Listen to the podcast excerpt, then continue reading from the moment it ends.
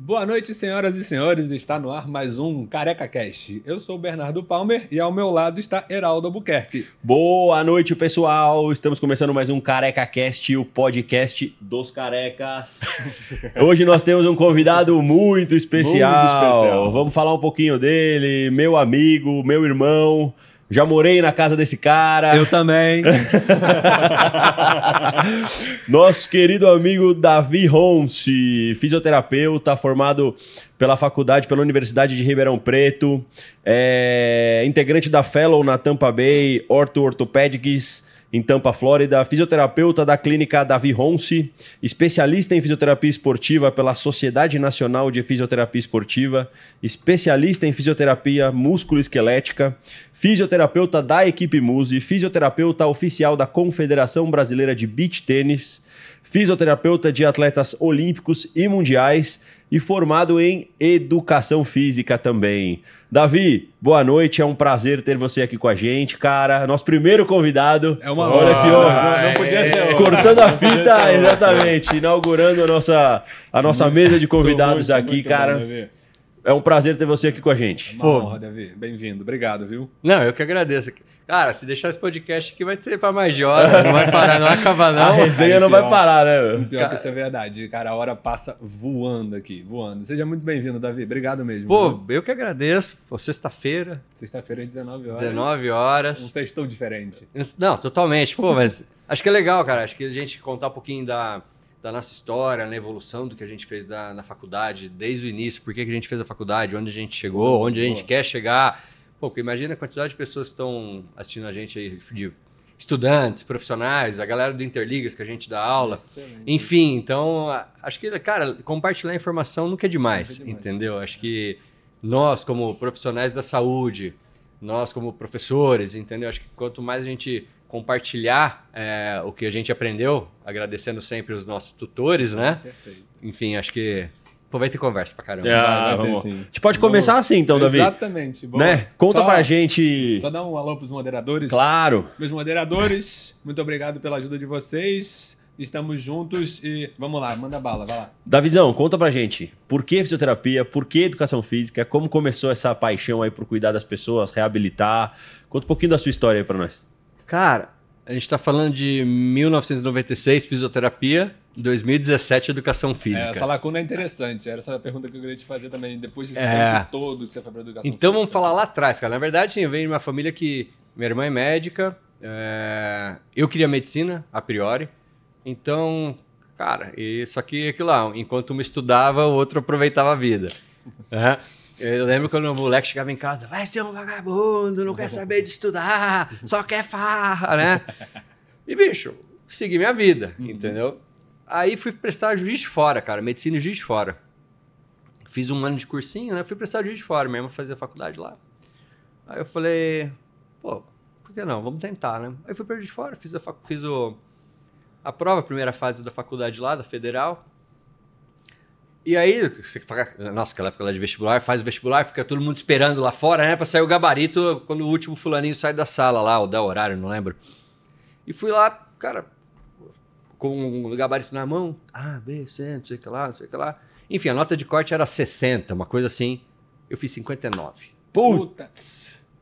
Aí tinha uma questão que no meu gabarito era B ou D, não lembro, enfim. Só que eu, se eu, eu não lembro, se eu, se eu coloquei B no meu gabarito, eu passei D na prova. E era a que eu coloquei, eu passei errado, ou seja, eu teria feito 60 pontos. Não, Pô. não era pra ser. né? Não era pra ser. Aí eu falei, pô, mais um ano de cursinho, qual que era a segunda opção, né? Porque todo mundo fala que o fisioterapeuta sempre foi uma segunda opção de medicina. Só que não, eu queria trabalhar com a parte esportiva, independente se fosse médico, ou um educador físico, ou um nutricionista. Eu falei, cara, pô, eu pratico esporte. Cara, vivo com dor. Pô, vou fazer fisioterapia.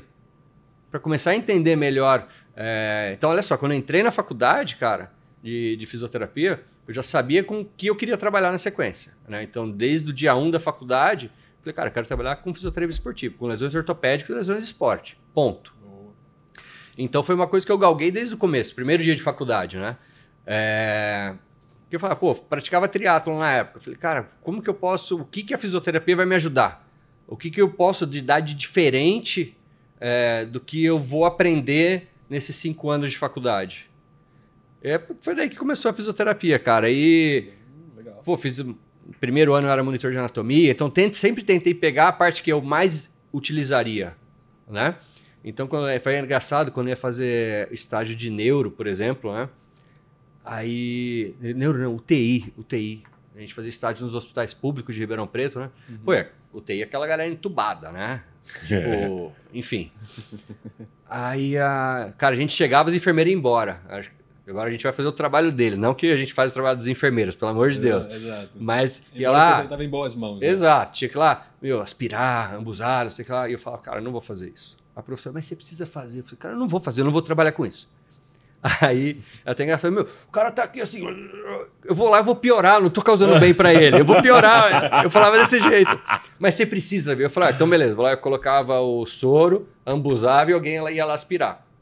Até que uma vez, cara, eu tava só assessorando, a fisioterapia eu tava fazendo.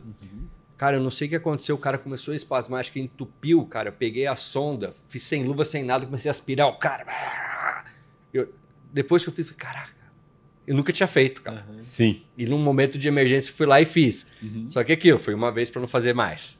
Entendeu? de fato não era o que você Exato, não era o que eu queria. Mas isso, isso desde o dia 1 eu já sabia, cara, que eu queria seguir a área ortopédica e esportiva, enfim, e deu super certo. queria. Legal, excelente, Davi.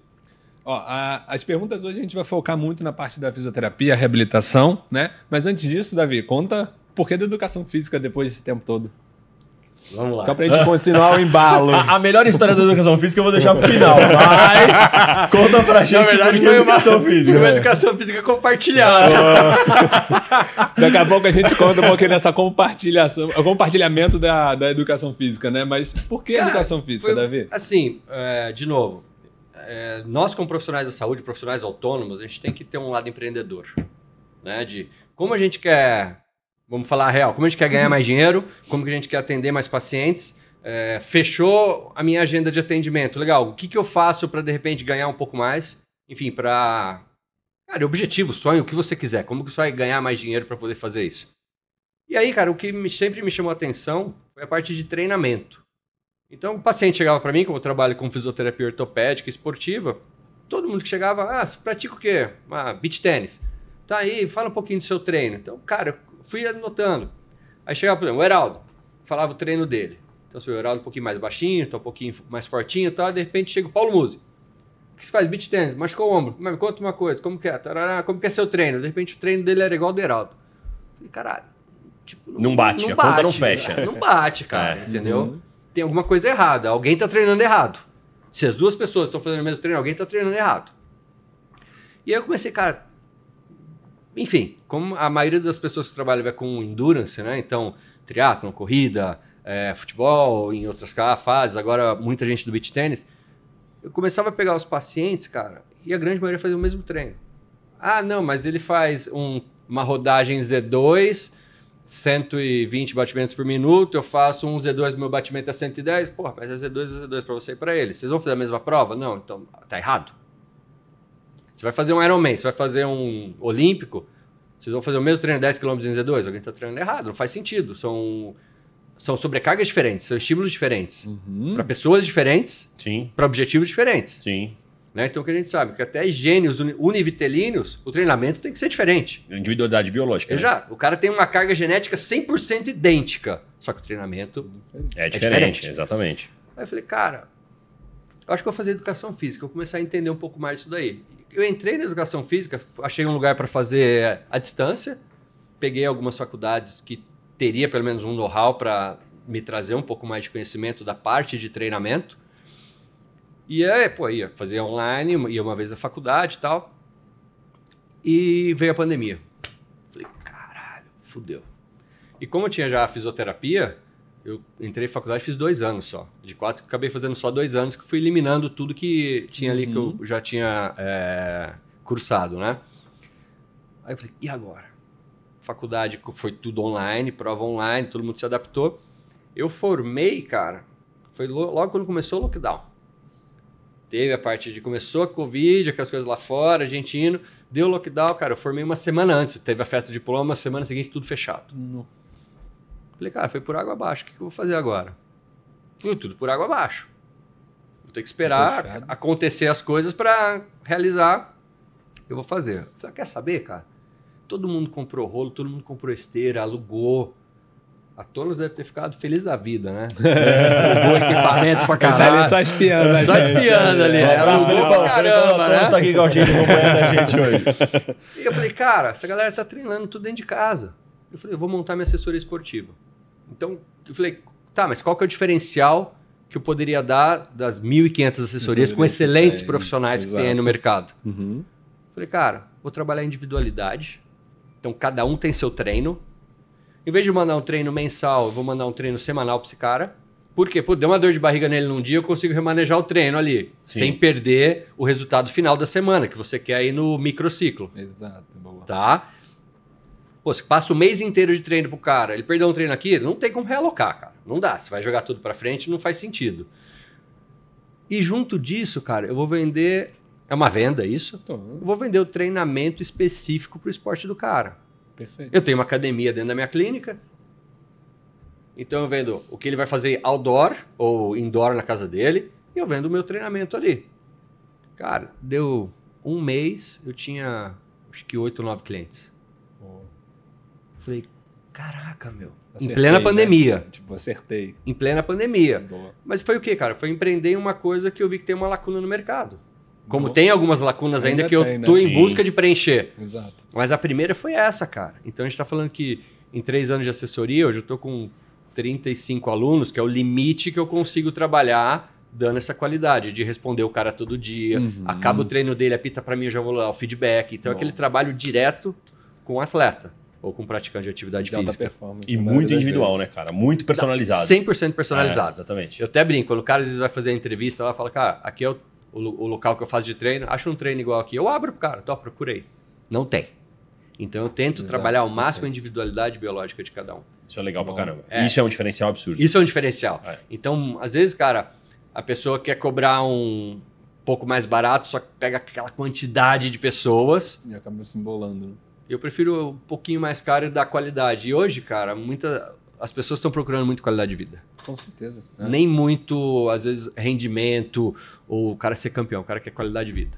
É, e direto eu pego isso. O- a reclamação maior que eu tenho lá na clínica é, pô, mas eu tô com 40 anos, minha filha vai fazer dois anos, eu tenho que conseguir correr atrás dela, eu tenho que conseguir pegar ela no colo. Então, assim, a pessoa, depois dessa fase que nós passamos aí recente, a galera tá procurando um pouco mais a qualidade, de vida, Perfeito, entendeu? E, exatamente. cara, quanto mais você trabalhar a individualidade dele, seja no treinamento, seja na parte médica, tratar esse cara como um paciente único, Uhum. e na reabilitação, que não existe também reabilitação igual. Você operou o ligamento cruzado e reabilitou comigo. Se ele operar o ligamento cruzado, cara, de repente a reabilitação é totalmente diferente. Um eu coloco um protocolo acelerado, outro não, conservador, tudo depende de como foi a lesão, é, como foi o enxerto, é, Uhum. como foi o pós-operatório, Qual é o enfim. estilo de vida do paciente? Então né? você tem que levar tudo isso em consideração. Perfeito. Acho que é essas coisinhas que levaram. E aí a educação física somou com, Somou. Com a individualidade biológica que você fazia da fisioterapia, você levou a educação física Exatamente. também, e tem né? um ponto importante também, que muita gente falava na, isso lá atrás, cara, 2008, 2009. Não, mas ele prescreve treino. Por quê? Eu levo a reabilitação com atividade física. Eu uso pouco, É. meio. Eu sei muito bem. Então, cara, eu ouvi várias vezes, mas não foi uma vez, que eu periodizava treino dentro da minha clínica. Falei, cara, eu não periodizo. Eu dou 3 de 15, 4 de 20, 5 de 200. É um método meu de trabalho. Só que eu não periodizo o treino. Eu não faço microciclo, mesociclo, macrociclo, buscando o objetivo de treinamento, de performance. Eu reabilito o cara com atividade física. Isso eu posso fazer. Isso foi uma coisa também que me chamava a atenção. Cara, fazer educação física logo aí cala a boca de todo mundo, entendeu? Sim. Exato. Mas não foi o, o- o principal. O principal foi empreender em fazer alguma coisa, uma lacuna que tinha no mercado. Uhum. Mas eu lembrei desse ponto agora também que a galera falava dessa parte. É. Verdade, eu lembro disso. Tem, um- tem uma situação legal até de contar pro Davi, porque eu, eu estourei o ligamento cruzado anterior, né? Uhum. Eu fiz uma lesão de LCA jogando futebol. É, Clássico, né, Davi? Clássico, exatamente. Futebol e aí, é isso. O, o Davi me tratou pré-operatório. Eu fiz um tratamento pré-operatório com o Davi. Já lesionado. Já lesionado, Já lesionado. Com, com o ligamento cruzado anterior lesionado, para fortalecer a musculatura, para ganhar volume de, eh, muscular na- no quadríceps, para que quando a gente operasse, a perda de volume muscular fosse menor e a minha recuperação fosse mais rápida. É, E aí eu, eu, eu me tratei com ele pré-operatório. Aí eu lembro que eu, eu operei numa quinta-feira, cara. Ele me mandou uma mensagem assim: segunda-feira eu te espero na físio. Falei, tá bom. Cara, cheguei lá, eu operei na quinta-feira. Sexta-feira saí do hospital, tive alta, sábado com o pé pra cima, robofute, ponto, muleta. Na época, a Jéssica, minha esposa atual, é- era minha namorada na época, então assim, me tratando que nem um, um príncipe. eu só faltava falar pra ela, quero fazer xixi, ela a ba- bandeja, sabe? Mas assim, cara, tudo que eu queria ela fazia pra mim, não sei o que lá e tal. Aí cheguei na, na, na físio, ah, amor, segunda-feira eu tenho físio lá no Davi. Ah, tá bom, claro, eu te levo, não tem problema. Tá bom, mano, cheguei na clínica de muleta. A clínica antiga, lá, na- lá de Moema. Clínica era funda, assim, ó, longa. Cheguei na porta da clínica com a minha muletinha. Ele veio lá do fundo da clínica, pega minha muleta, tira minhas duas muletas de mim, leva as minhas muletas pro fundo da clínica. Eu, Davi, caramba, mano, minhas muletas. Ele vem andando. Eu, oi? Ele vem andando. Falei, nem fudendo, velho. Vai estourar Se tudo. você não vier andando, você não vai fazer físio. Você vai ficar na porta o período da físio inteiro. Eu não vou te ajudar a vir andando. Vem andando. Eu tentei vir pulando. Ele me, me fazia. Ele me de- desequilibrava assim, ó. Põe o pé no chão, vem andando. Bom, resumindo. Segundo dia de físio, eu tava fazendo agachamento no, no jump. Porra. Com eletroestimulação, né, Davi? Cara, Porra. recuperação foi assim, ó, mais rápida do que a gente imaginava. Irado. Sem contar Irado. que tinha uma escada filha da puta na, na clínica dele, cara, que teve uma sessão de fisioterapia. Fala, Davi. Davi pode confirmar. A cara dele, ele cara, gosta. Cara, cara, juro pra você, Bernardo, eu fiz mais de. Fala, pra- fala pra ele. Cara, Eu fiz mais de mil, Mil agachamentos. agachamentos. Caralho. subi na escada e pulando, já. Tchiu, tchiu, tchiu, tchiu. O joelho tá bem? Não, o joelho tá ótimo. Hoje eu, hoje eu não sinto É, Não, mas, foi, nada, mas olha só, mas foi engraçado isso. Lógico assim, a gente, é, o que ele fez o agachamento, coloquei eletroestimulação e ele fazia uma bombadinha em cadeia cinética fechada para contrair o quadríceps, numa angulação segura, que não ia forçar o Uhum, enxerto. sim. Tem tudo isso. Sim, sim, É, claro. falar que o cara vai pensar que você Ah, eu é, saio é, saltando os caras assim pra baixo Ah, lá, com- né? com, com, com toda, todo, o todo É o o, medo, cenário né, adaptado, Exato. né? É o Exatamente. E foi que é uma o coisa, problema. a reabilitação de ligamento cruzado, hoje a gente fala que entre 6 a 8 meses, cara, demoramos 4, 5 meses. Quatro, cinco meses 4, 5 pra meses. recuperar, e pra exatamente. voltar 100%, não foi que teve alguma recidiva, uma inflamação, foi 100%. Exato. E lembro lá atrás, uma aula que a gente deu, cara, você operou quando que foi? Caraca, operei em 2016. Não, Não. é 2016. Operei em 2016. Então foi nesse mesmo ano, a gente deu uma palestra num hotel ali no Brooklyn mesmo, eu, você, o Paulo, lembra? A Escola Paulista, sim, sim, sim, 2017. sim. É você- 2017. Escola 2017, Paulista? 2017. Isso, isso. Que a gente, 2017. a gente fez Isso. aquele congressinho lá no final de Paulista, semana. lá, Exatamente. isso. E aí eu usei o case dele na aula. Então eu coloquei lá os vídeos de eletroestimulação, fazendo a flexão do joelho, enfim. E aí o cara que operou ele, o Dr. Cláudio Calvano, estava na plateia assistindo. E eu falando da reabilitação, o Dr. Cláudio estava lá. Sim, sim. Aí foi meio assim pra. Eu queria mostrar, entendeu? Aí eu falando desse caso, pós-operatório, tantos dias, ele olhou e falou assim: quanto tempo de reabilitação, quanto tempo de pós-cirúrgico? Eu não tinha falado que paciente que era. Falei, tanto tempo, tanto tempo é o Heraldo que operou com você. cara, ele olhou assim, depois ele veio falar, cara, como que você fez essa reabilitação? Eu falei, cara, eu trabalhei em individualidade. Eu protegi o enxerto dele e fiz tudo que eu conseguia para tornozelo, quadri, para quadril, para coxa de forma cadeia cinética fechada, contração isométrica, a gente vai falar disso mais para frente. Uhum. Enfim, porra, deu certo pra caramba. De repente daria certo para outro paciente? Não sei. Não eu usei sei, a realidade do que eu conhecia. O que conhecia. facilitou, primeiro, eu conhecia ele, o esporte que ele fazia, eu peguei ele no pré-operatório e, meu, foi uma vida muito fácil pro pós-operatório. Boa, boa. Inclusive, tem uma pergunta interessante. É, A gente recebeu uma pergunta perguntando o seguinte: por que que na recuperação de cirurgia de joelho, LCA, LCP, coisas assim, se trabalha muito as cadeias posteriores, o glúteo médio, a musculatura para- de paravertebrais? Cara, a gente sabe que o principal estabilizador de joelho é o quadril. Né? Então, o que, que a gente trabalha? É mineirinho, a gente come pelas beiradas. Uhum. Né? Então, operou o joelho. Cara, o que, que, eu que, que estabiliza o joelho? Ah, o vasto medial, dá estabilidade na patela. Quando tem uma patela lateralizada que está no desequilíbrio, vasto medial, vasto lateral, enfim, não vamos entrar nesse detalhe mais específico. Uhum. Mas se eu tenho um quadril forte, eu tenho uma lombar forte, um abdutor forte, um adutor, um glúteo médio, que é o estabilizador principal da marcha, Exato. cara, depois fica muito fácil. Por isso que é sempre importante, cara. Pós-operatório imediato, seja de lesão meniscal, ligamento colateral, ligamento cruzado. O ligamento cruzado posterior é mais raro. Na minha, pô, tô com 23 anos de formado, eu reabilitei duas vezes só. Então, você vive bem com ele. Se rompeu o ligamento cruzado posterior, cara, segue a vida. Sim. Casos, pessoas que trabalhem em atividade física de alta intensidade, o cara é profissional. De repente, aí até que deve haver algum procedimento cirúrgico de acordo com um médico. Conduta médica. Isso tem que deixar bem claro, Uhum. conduta médica, não, Isso. não minha. Uhum. É, Mas eu trabalho muito quadril, cara. É, Não que seja o, o concurso da reabilitação, Não, mas sim. naquele momento inicial, Aham. cara, é o que se tem para trabalhar e que a gente vai ganhar muito lá na frente. A gente está acelerando. Faz a base, né? Faz uma Exato. boa base para depois Exatamente. ir pro específico. Isso aí. Boa. É, pessoal, olha só, a gente tem muita pergunta, a gente recebeu muita Um pergunta pro superchat Davi. Da Júlia. Exatamente. Só- O superchat já está liberado para vocês fazerem perguntas também. A gente vai ter O- perguntas ao vivo, a gente vai ter perguntas que foram enviadas pelo Instagram pra gente nas caixinhas. Uhum. Bora lá, B. A Júlia mandou uma pergunta aqui, mas essa pergunta, Júlia, a gente respondeu na- no podcast da- dessa semana, não foi? Dessa semana. Porque ela quer saber da- do aeróbico de baixa intensidade e alta intensidade em relação ao emagrecimento. Essa pergunta a gente respondeu na- nessa semana. A gente vai focar um pouco mais na parte de lesão agora, senão a gente vai perder um pouco do nosso foco. Vamos lá, Heraldo, qual a pergunta que você achou já interessante aí, ó? A seguinte. É, estou, teve um- um- uma pergunta interessante aqui, Davi, até por um conselho para um estudante. Ele está no sexto semestre de educação física e ele quer se especializar Boa. em recuperação de lesões. Ele perguntou qual seria uma boa pós para eu começar a pesquisar, pois existem tantas por aí, né?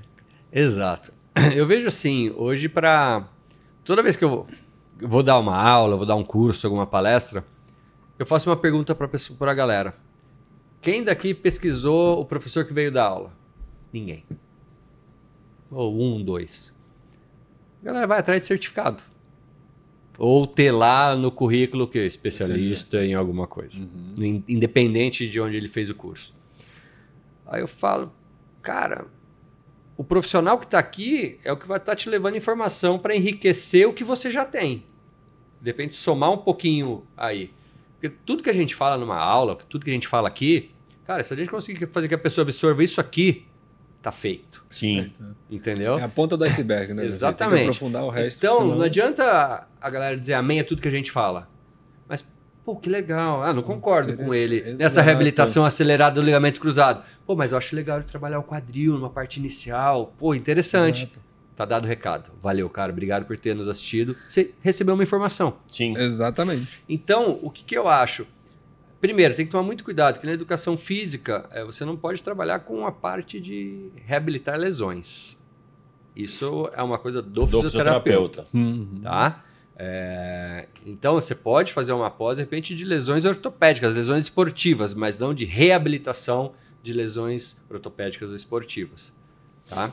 É, nos Estados Unidos, quando o cara entra na faculdade de fisioterapia ou de educação física, os dois, prime- os dois primeiros anos, todo mundo estuda junto. Ninguém sabe o que vai fazer ainda. Então, no segundo ano, você decide se você vai ser fisioterapeuta ou educador físico. Que legal.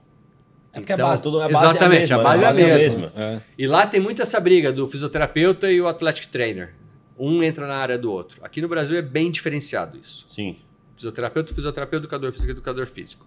Tá? Então, o que, que eu sugiro a ele? Procure, primeiramente, o currículo de quem você vai fazer o curso. Esse é o principal. Ver qual o que, que esse cara tem na vivência profissional dele que vai te levar informação para enriquecer o que você está procurando, lesões esportivas. É, senão. Imagina, ele vai Acabou. fazer um curso que tá lá para aspirar paciente entubado. Exato. Não faz sentido. Entendeu? né? Não faz então, acho que essa é a primeira coisa. E hoje, cara, eu não vou muito atrás de chancela de faculdade, Uhum. entendeu? Cara, sim. tá uma coisa tão aberta que tem tantos profissionais dando cursos legais, entendeu? Que você não precisa ir atrás do mais caro, Perfeito. entendeu? É, então, acho que a primeira coisa de dica para ele, estude o profissional que você quer fazer o curso. Esqueça a chancela. Exato. Ah, o Zezinho da esquina tem uma técnica super legal de treinamento. Pô, você acha que vai te enriquecer? É com ele que você vai fazer, cara. Perfeito. É com ele que você vai fazer. Não precisa procurar aquele cara nosso, aquele cara é famoso, porque ele já fez um milhão de cursos. E Ou que tem muito seguidor no tem Instagram. muitos seguidores no Instagram, então ele fala bonito, ele vende que é- ele tem uma técnica. Não, bicho, pô, vai atrás do, do cara que vai te enriquecer, independente de, de como ele for. É, inclusive, pegando o gancho aqui, né? Fazendo um publi nosso. É, Fernando, seguinte. é, a gente acredita que nos próximos meses aí, é, eu e o Davi lançaremos um curso juntos, né, Davi? Isso aí. É, treinamento, reabilitação, treinamento para pessoas lesionadas, etc. Nutrição esportiva. Nutrição esportiva. E você não precisa nem olhar o currículo, não, viu? Exatamente. Manda bala. Vai ser um curso completo, dividido em alguns módulos. É, Vou falar de treinamento, nutrição, Davi vai falar de treinamento, reabilitação, etc. Então fica ligado aí nas nossas redes sociais, porque acredito que em mais alguns meses a gente vai lançar esse, esse curso aí, tá? Boa. O... Tem, já- a gente já tem mais um superchat aqui. É uma Polêmico, pergunta mais. hein? É, Não é? é polêmico, Polêmico, a, gente já polêmico. até, a gente já até falou, respondeu um pouco sobre ele, mas a sua opinião também é muito importante, Davi, quando você passa na Polêmico. reabilitação. É polêmico. Brincadeira. O que, que você acha sobre os treinos de crossfit, Davi? Depende. Davi já aprendeu, exato. Mas foi exatamente a nossa resposta. Depende. Da... Cara, eu acho o seguinte: é, hoje já está mais elaborado, mas vamos falar aí de cinco anos atrás. Cara, você ia pra Argentina aqui, cruzava a fronteira, fazia um curso sábado e domingo, voltava, você era instrutor de crossfit. Qualquer um, né? Qualquer um. Eles não pediam nenhum Não, tipo de formação em educação não, física, nada um. disso. Tinha engenheiro, coach one de crossfit. É, é isso aí. Tinha agrônomo, coach one de crossfit. Então você não precisava de muita coisa, não. É, que é- Não precisava, não. Você abria um cantinho na sua garagem ali, dois pneus de trator, três bolas, jogava pro alto, empurrava o pneu, dava a volta no quarteirão e tava. É isso aí. Uhum. É, falando de uma forma, não é pejorativa, não, viu, gente? Pelo amor de Deus, É. hein? Mas era o que a realidade no começo era isso daí, entendeu? Sim. Hoje os boxes estão mais organizados. Os professores estão se especializando Sim. mais. Excelente. O que eu vejo assim, falar do bom e do ruim, tá? Acho que é uma ex- uma excelente modalidade. Tá? É, trabalha cardio, trabalha força, trabalha coordenação, Explosão, boa. explos- trabalha todos os benefícios que a gente precisa ter, cara. Tudo, tudo, Uhum, tudo. Exato. Excelente. Parte ruim. Você não pode pegar o cara lá de um metro e meio, o cara de dois metros de altura, pegar a bola de 5 quilos cada um e fazer o mesmo treino, cara. É aí que, é aí que, que é onde é você aí que dá a lesão nos caras. Todo mundo pegando o mesmo peso, as mesmas repetições.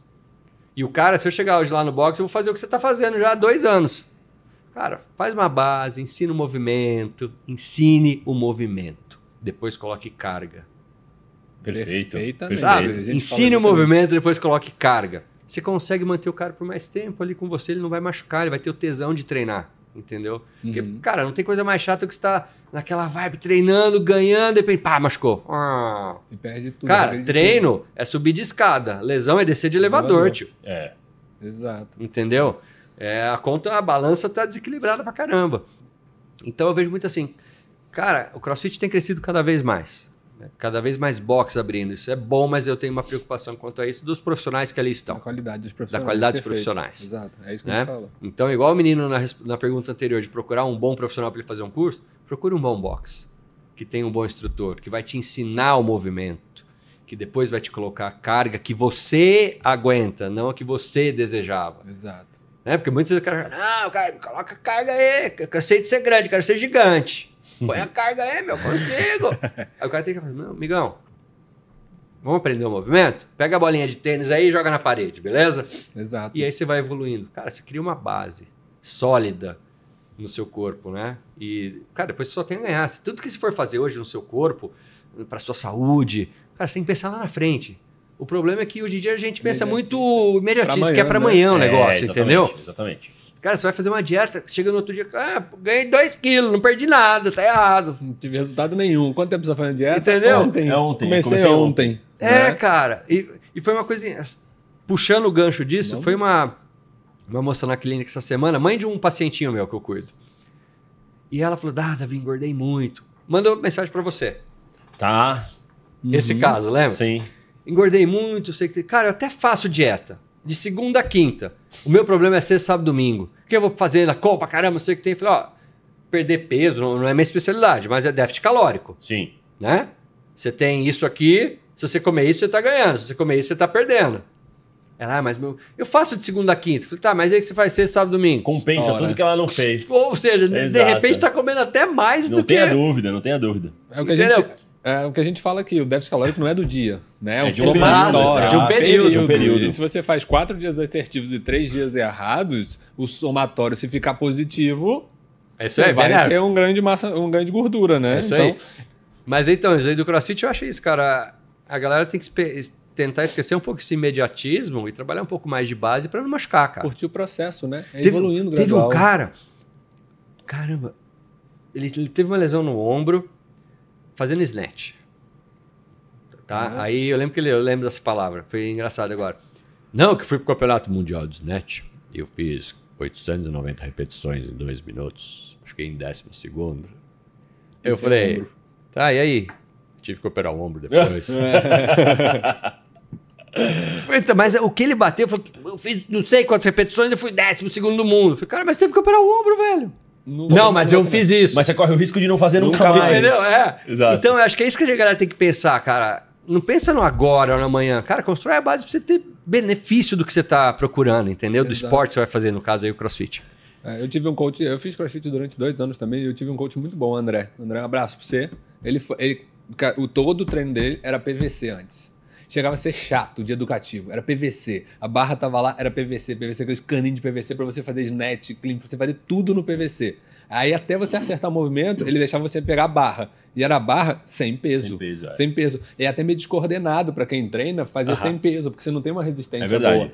E ele não deixava você subir carga a hora que você acer- até a hora que você acertasse o movimento. Tá certo. Acertou, encaixou, entrou na barra, bota cinco clientes de cada lado. E ele ia assim, ele não deixava. Excelente coach. É isso aí, cara, fazer a base. Então, e é o que eu falo, o, o, que, o que vai moldar você, o crossfit ele vai lesionar assim como a musculação se você tiver uma orientação mal feita, né? Então, Como crossfit- exercício em casa. Em casa. É, teve essa pergunta Se já que a gente ia mandar pra exercício você, em Davi. casa, cara, Excelente. você pode se machucar. Teve alguém que perguntou Entendeu? se eu fizer alguém que exercício em perguntou, casa. se eu fizer exercício em casa, Eu posso, posso lesionar? Que legal. Pode. Legal. Né? Exatamente. Então, isso também é um cuidado. Você tem que ter o quê? Aprender a executar um movimento. É isso aí. Exato. Ninguém nasceu sabendo andar de bicicleta, por exemplo. Né? Então Você ninguém foi lá- nasceu aprendendo fazendo snatch. Começou com o pezinho assim, é. rodinha, tirou uma, tirou a outra, saiu andando. a exatamente. andar. Exato. E, Isso aí. e- e a gente vê que o problema tá na forma de passar, da execução, da- do ensinamento, porque, por exemplo, é, é o Ramires, né? É, Tibana, o Ramires Tibana. O Ramires Isso. Tibana, que até escreve, é- é- é publica sobre estudos publica crossfit, sobre né? estudos sobre crossfit, é, é pós-doc, é, etc. E tem um estudo que acho que ele até participou, que fala que crossfit é, uma dos- é um dos esportes praticado da forma correta, menos lesivos que tem. Tipo assim, futebol lesiona mais que crossfit. Exato. Tênis lesiona mais que crossfit. Crossfit, você pega um ranking de lesão assim, ó, tá lá embaixo. E aí ele mesmo fala. Ele, cara, praticante de crossfit de alto nível, compete, o caramba. E ele fala: o problema tá na passagem, no aprendizado. No aprendizado. É justamente o que você falou. Tá no aprendizado. Porque o interessante do CrossFit é que ele vai te desafiando, né? É. Ele vai querendo você. Sempre ele quer que você suba a carga, bate, Exato. bata o PR e tudo mais. E esse desafio próprio, né? É você sendo desafiado por você mesmo, né? A galera quer acelerar o processo. É, né? é, o que eu é fiz isso aí. 800 snatches de uma Exatamente. É vez aí. só. Você tocou, você tocou num ponto B muito importante, porque crossfit ele, ele, ele te desafia, mas ele mexe com o seu ego. Com o seu ego. Uhum. Porque todo box de crossfit tem a porra de uma lousa De- com o nome dos participantes participante. que são os mais fortes, que fazem mais, repetições. E aí, por mais que você não queira, por mais que você esteja. Ah, mas eu não sou tão competitivo assim. Você entra na porra de um box de crossfit, você quer ver seu nome lá. É. Né? Aí você fala, não, vou aumentar mais um quilo, vou aumentar mais 5 quilos, vou aumentar mais 10 quilos e ó. Toma. Aí o seu nome de lá faz o quê? Desce de elevador, É, né, Davi? elevador, exatamente. exatamente. É Exatamente. é Aí você fica um ano sem aparecer no CrossFit. Por quê? Porque lesionou. Exatamente. Davizão, mais uma pergunta pra você aqui, ó. Vitória Amorim. Ela diz o seguinte: tenho condromalácia patelar grau 1. Estou sentindo muita dor no joelho. O ortopedista proibiu de fazer agachamento e não treinar em academia, fazer só fisioterapia.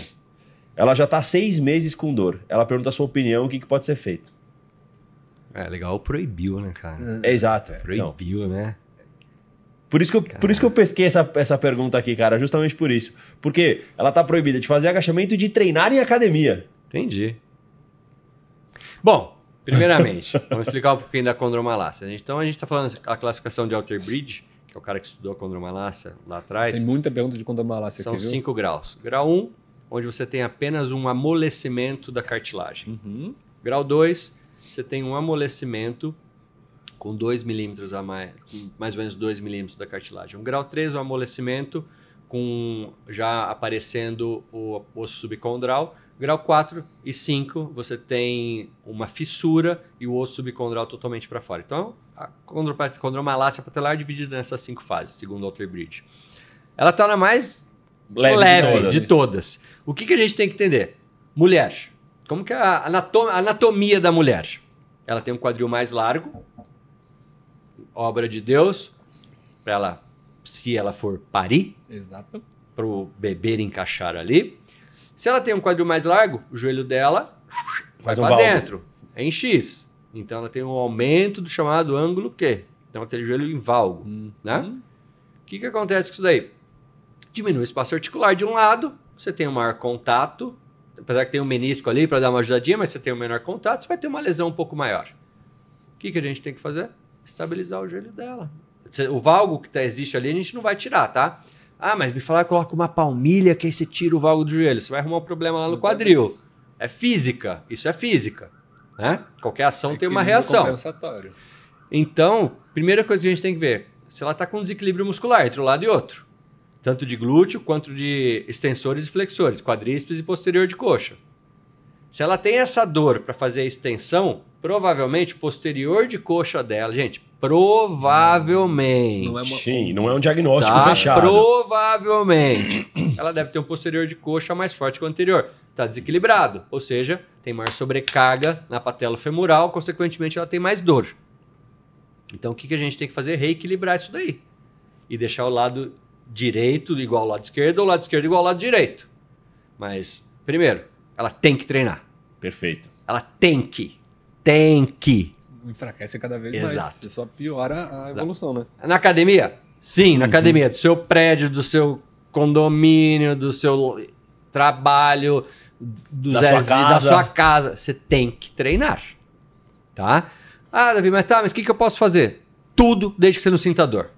Perfeito. Exato. Tudo desde que você não sinta dor. É, Como é... dica, deixa o quadril forte, deixa o abdômen forte, adutor, abdutor, glúteo médio. Glúteo médio, o restante, procura um profissional adequado para te passar o treinamento em cima disso daí que você tem. É. Siga essa planilha. Curto prazo, médio prazo, para ter o benefício a longo prazo. É, eu, eu sei sua opinião, claro, porque a gente trabalha junto até. É, mas eu costumo dizer o seguinte: não existe exercício proibido. Existe o exercício mal ajustado. Exato. Então, assim, ah, eu não posso agachar. Eu costumo brincar com meus pacientes quando eles me falam isso. Ah, sou proibido de agachar. Eu falo, então tá bom, você faz cocô em pé. Porque o movimento de você sentar no vaso sanitário é um agachamento. agachamento. o movimento de você sentar no carro é um agachamento, e etc. Né? E assim, é o que eu digo. Eu, eu, sei que a sua opinião é a mesma que a minha. Então não existe exercício proibido. Você não tem que não. excluir nenhum exercício de uma planilha de treinamento. Você tem que adaptar. Adaptar. Você tem que ajustar. E aí, vida que segue. A planilha exatamente. é 100% adaptável. É 100% e... adaptável, cara. É de acordo com seus objetivos. Os, o que você deseja e o que você vai chegar. Não necessariamente o que você deseja, você vai chegar. A pessoa tem que ter isso na cabeça. Ou o que ela deseja, tá, vai demorar tanto tempo para você chegar nisso. Uns uhum. mais rápidos, outros mais lentos. Mas, cara, é tempo. Não é existe tempo. você querer fazer um negócio rápido. Mas por ela estar tá com dor já há seis meses, provavelmente está por essa proibido é, de fazer alguma coisa. E se ela continuar proibida, essa dor só vai piorar. Exatamente. Né? Vai e a condropatia dela, cara, grau 1. Um, é. Entendeu? É, eu tenho no joelho direito, eu tenho condropatia grau 4. Não me impede de fazer nada. A minha esposa tem 5 e agacha. Não me impede de fazer nada. Eu nado, pedalo, corro, pulo. Deixa zero. eu pegar um, pegar um gancho aqui. Tem uma pergunta é, que a gente recebeu no. No, no Instagram. No Instagram. Cadeira extensora é inimiga da condropatia? Não trabalha com angulação. A cadeira extensora do, no, do 90 ao 180, né? Uhum. Cara, cada angulação ali está trabalhando o músculo. Uhum. Né? Então comecei em um, meio outro, final, final outro. O que, que você faz? Faz o movimento devagarzinho, vai chegar uma hora e vai pegar ali, que você vai sentir a dor. Trabalha um pouquinho antes, na, na angulação de segurança, uhum. isometria no momento inicial, Perfeito. que você tem menor, menor sobrecarga na articulação dá uma roubadinha com a outra perna, passa o momento de dor, trabalho final. Perfeito. Acabou. E aí o que, que você vai fazendo? Brincando com carga.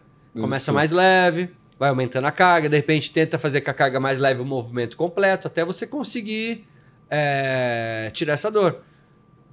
Uma paciente que o Paulinho me mandou o ano passado, a Cris, é uma fisiculturista, que Uhum, faz palco, as coisas Aham. todas. Ela estava há dois anos proibida de agachar por causa de uma condropatia no joelho. Sem se apresentar, sem ir no palco. É uma que é responsável por fazer o Arnold aí. Ela Aham, ajuda. tá. Sabe o Sim, que, que é? sabemos. Aí eu fui lá fazer, fiz a avaliação dela. Aí eu mandei pro Paulo, falei, Paulinha, não tem vasto medial, cara. Ela tem uma coxa desse tamanho, um vasto lateral gigante. Pronto. E o medial, hum, não existe ali. Eu falei, cara, como que você quer que ela agache desse jeito?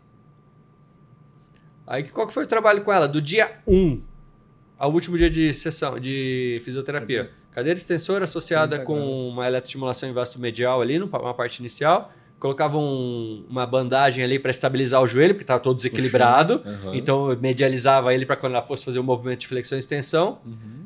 Terminava com ela no, no agachamento num cross com 80 quilos. Fazendo isometria na angulação sem dor, Zero depois dor. isotônico, tchau. Zero dor. Excelente. Voltou a É treinar, isso, é. cara. É isso aí. Então não é, cara, é vilão. Nenhum equipamento é vilão. Desde que você saiba trabalhar Ajustar, nele, adaptar, ajustar as cargas, exato. adaptar para a sua realidade. realidade. Isso cabe ao profissional que está acompanhando ela, o fisioterapeuta ou educador físico. Perfeito. É Complementando essa pergunta, Davi, também apareceu no, no- no Instagram do Careca, é... corrida e condromalácia. O que, que você tem a dizer? Dá pra correr, Dá. tranquilo? Mas Dá. precisa fortalecer um pouco antes, Por isso, certo? cara, lógico assim, tem alguns graus de condropatia que, cara, você não consegue pôr o pé no chão, tá? Então a gente tem que deixar bem claro isso. Mas a- o nome condromalácia, a lesão Uhum. condromalácia não é impeditiva de você fazer nada. Nada, né? Nada. Lógico, tem que ter sempre o cuidado, que uma vez cartilagem machucada, para sempre machucado. Então tem muitos estudos aí. é, eu gosto muito da Camila Cohen, que é uma estudiosa de joelho. Uhum. Eu sou fã dela. Que está trabalhando algumas coisas de enxerto de cartilagem, aplicação de ácido, algumas outras coisas, algumas outras técnicas. Não vou entrar no mérito para não falar nenhuma besteira, Uhum. de eu não conhecer a Uhum. técnica Tá. mas para mim é uma das melhor, maiores estudiosas aí do de joelho. E cara, tem tido muitas técnicas na área médica aí que tá proporcionando mais vida útil aí pro joelho da galera, entendeu? Mas o nome, a lesão, condropatia não é impeditiva de você fazer nada. tipo de Boa. Excelente. É, vamos lá. É, só fazendo uma, uma ressalva aqui pro Dainor Fernando. Não, Dainor, esse projeto Careca Cast não vai acabar com a volta do Papai Muse, tá Isso bom? aí, não acaba. É, Careca Cast é um projeto meu e do B, Isso. que a ideia é trazer esse conteúdo para vocês e esses episódios de podcast toda sexta-feira ou toda semana, é, com sempre um convidado novo e tal, independente do BNTC do, do Papai Paulo, Muse. Exato. A gente vai ter que mudar o horário para não, não gerar conflito em relação ao da- horário da manhã. Quando o Paulo voltar com o BNTC, a gente vai reorganizar nossos horários, mas Exatamente. não vai acabar. E o nosso, Exatamente. o nosso propósito continua o mesmo, trazer informação de uma forma mais simples para vocês, tá? É isso aí. É... Vamos lá, continuando. Rafael Silva, pergunta legal, Davi. É até do- da sua área. Para quem não sabe, o Davi é atleta em triatlon. É, Ironman, escape Alcatraz. tá indo agora Vai fazer. pro o- Alasca fazer- Tá, tá- tá- tá- tá agora buscando vaga no Mundial de, tria, de Ironman, de Ele triatlon. Tá muito bem. Tá Exatamente. Muito bem, Davi tá excelente. Então, até por, por isso que eu te pensei essa pergunta aqui. Davi, você faz isso muito bem, mas responde para o Rafael. É possível conciliar musculação com ciclismo e performance sem perder massa magra? Óbvio, periodização, alimentação, Alimentação. Exatamente. óbvio que dá. Foi até uma coisa que a gente estava tava conversando sobre agora, isso, a né? gente estava falando fala, sobre agora. exato. Isso daí de que não pode perder muita massa muscular para não perder pe- potência, ainda mais se tiver subida, na prova. A gente estava conversando A disso. gente falou isso agora. Eu, a gente, eu medi o Davi agora antes de chegar. A gente fez uma avaliação física no Davi, porque ele falou assim: cara, eu acho que eu tô mais seco, tô mais leve. Aí ele, vamos ver se eu tô perdendo massa muscular. A gente correu ali embaixo na clínica, É. né? Aí eu medi o Davi, perdeu 1,1 kg de gordura, né, Davi? Massa muscular preservada. Exato, Certo, preservado. né? Não teve a mesma coisa. Porque qual que é o objetivo da- da- dessas performances de alto rendimento, né? Principalmente triatlo. Você precisa ter força, mas você precisa ser leve. É isso aí. né? Você cai numa água, pega uma, uma corrida, se tiver aclive, você quebra É totalmente se você não tiver massa muscular. Então dá para trabalhar performance, mas o importante é trabalhar a performance preservando sua massa muscular. Então quem que manda nisso? Atividade física e ó, dieta. Dieta. Tá? Sem dieta, Mas é um- uma coisa, cara, que o atleta aqui no Brasil tem, é, entrando especificamente no endurance, tá? Ciclismo e triatlo. Os caras acham que fazer o treino de musculação é perda de tempo. Sim. Eu cansei de Sim, ouvir isso na eu clínica. também, tá? Tá? Então o que, que o cara fala? O que, que o treinador do cara fala? Não, pra você ganhar força, você nada com palmar. Só que lembrando que a gente tá num ambiente de água, sem gravidade. E é Então, limitado também, né? Resistência baixíssima. resistência baixa. Você está na parte de dentro da água. Isso, E não tem exatamente. gravidade. A gente tem ganho de força com peso e gravidade. Resistência. Resistência, gravidade, enfim. Uhum. Aí o cara fala assim: não, pra você ganhar força no pedal, você faz o big gear, marchona, catraquinha, subida. Você tá ganhando força, mas você tá ganhando força específica para aquilo. Entendeu? Uhum. Mas é, outra história de musculação, cara, é para te deixar apto a fazer isso. Entendeu? Então, por que, que eu falo? Cara, você vai fazer um Ironman, ou se o cara é um ciclista de longa distância. Então, o cara faz 100 km, 120 km. Se ele for para academia fazer 3 de 15, 4 de 12, 5 de 8, não vamos entrar em treinos, bisete, sim, sim, sim, descanso, não sei o que lá, pausa, que a galera não vai fazer isso mesmo. Vamos falar do básico, da, do for- da academia de 20 anos atrás. Sim. 3 de 15, resistência, Quatro 4 de de 12, força, 5 de 8, não sei o que lá. Enfim, era isso, né? Todo mundo fazia é, isso. Exato, exato. Cara, eu peço pro cara fazer na extensora ali 200 repetições. Ah, mas você é louco, você põe repetição pro cara. Falei, bicho, o cara fica 5 horas em cima da bicicleta, ativando o quadríceps ali, cara. Quadríceps posterior, quadríceps posterior. Eu vou fazer 3 de 15 com ele? Não tá batendo, cara. E a especificidade, né, Davi? Exato. Fibra vermelha é mais importante para É, um triatleta entendeu? do que a fibra branca. A É- fibra branca é importante, mas a vermelha é melhor, né? Eu vou pegar esse gancho exatamente pra isso. Manda. Davi, conta pra gente a história do Just Gatling. Falando de fibra, de especificidade de treino, de levar esse cara pra dentro da sala de musculação. O Davi tem um caso com o Just Gatling, que é recordista mundial. Não sei se ele já é recordista ainda. Não, ele foi. Foi recordista mundial de 100 metros. Cara, hoje quando a gente fala em corrida de 100 metros, a gente tá falando de Zen Bolt. Um ET extraterrestre. Isso aí é. Exato. Não tem o que falar. Porém, tem um tal de Justin Gatlin, que é um americano, que o Bolt foi sempre a pedra no sapato dele. Então, ó, um ganha uma prova, outro ganha outra, apesar que o Bolt tem os recordes, mas o Bolt perdeu várias provas para ele. Enfim. E o Justin uma vez saiu em 2014 ou 15, não tô lembrado, uma matéria dele que não, 2012 saiu essa matéria dele. Ele já com 34 anos ou 35, no ano do esporte, ele foi o atleta mais rápido entre todos no mundo. 9 segundos e alguma coisa. Não bateu o recorde, mas foi o atleta mais rápido da temporada. Não teve recorde, quebra de recorde aquele ano, que o recorde do Bolt, O para mim, é é absurdo, é absurdo. Enfim. E aí o que aconteceu? Ele mudou de treinador e um cara fez um trabalho com ele específico de melhor, ele manter a velocidade por mais tempo. Então, se a gente for lá no livro, um cara que corre lá 100 metros, 9 segundos, cara, ele não respira, tio. Ele não respira. Sim. O que, que você vai trabalhar, cara? Potência. Pá! É um puf! Uhum. É uma estilingada. Isso. Beleza, só que para você manter essa potência, você tem que ter o quê? Resistência, de muscular. Exato. Então, o que, que o- esse treinador levou pro Gatlin? Para melhorar a velocidade dele, ele começou a fazer treinos de resistência muscular. Cara, e faz todo sentido. Não tá escrito no livro isso. Mas faz todo sentido, cara. É diferente. Você tem uma Ferrari, como que você, você começa a ficar acelerando com ela? Você tem que ter combustível. Chega uma hora o combustível acaba. Acaba. Então é isso, cara. Eu falei, cara, eu tenho que tentar conversar com esse cara. Tem que tentar conversar com esse cara. Eu tenho os vídeos. Se vocês quiserem, a gente pode até te passar, a gente joga aí no podcast. Eu consegui fazer a pergunta pro cara, um contato que eu tenho lá nos Estados Unidos. Mandou pra ele, ele fez um vídeo e respondeu pra mim. Fez uma live com o Davi, mano. Eu- animal, eu- eu- eu animal. lembro. E ele falou, cara. Eu falei pra ele que eu uso isso na minha fisioterapia, na minha reabilitação. Então, pô, o Heraldo é a prova viva disso, mas não vamos ficar só preso nele. Cara, eu coloco o cara na cadeira extensora lá é 5 de 20. Eu ponho o cara no leg é 3 de 50. É. Eu faço ele fazer agachamento é 3 de 200. Ah, é louco? Cara, eu trabalho a especificidade do meu atleta. Porque você não tá pensando na carga, né? Davi? Exato. Eu tô tentando pensar no que ele vai fazer. Cara, ele vai ficar correndo uma maratona por três horas, tio, em alta intensidade. Entendeu? Aí eu fiz essa pergunta pra ele. Falei que eu usava a resistência muscular na minha reabilitação e nos meus treinamentos. Cara, a primeira frase dele é: David, you are absolutely right. Uau. Falou, cara, você tá com- completamente certo. E aí ele foi dando exemplos, cara. Foi, me mandou um vídeo de quase três minutos falando isso daí. Eu falei, caralho, cara, é isso, é fazer o que. Cara, pensar fora da caixinha, entendeu? É fazer o que os outros não fazem. Entendeu? Lógico, com uma lógica, né? Com um objetivo. Não é inventar. Não é inventar, a roda, exato, né? exato. É, o problema, Exato. cara, que eu vejo muito hoje, muito fisioterapeuta, educador físico, os caras querendo inventar roda, cara. Os exercícios Entendeu? mirabolantes na academia Exato. pra trabalhar um quadríceps que a cadeira extensora É, faria. entendeu? Né? Mas é isso aí, cara. Então, voltando à pergunta do cara, tem como conciliar sem perder massa, sem perder potência? Muito pelo contrário, precisa você aumentar a sua potência ainda. Boa. Exatamente. Exatamente. A, a Yara Savoia tem uma pergunta, ela chegou até a mandar pra gente também no, no Instagram. É. Ela diz o seguinte: Meu marido tem displasia mista do quadril. Realizou uma artroscopia em 2020. Quais exercícios são mais recomendados para o fortalecimento e quais exercícios ele deveria evitar? Depende!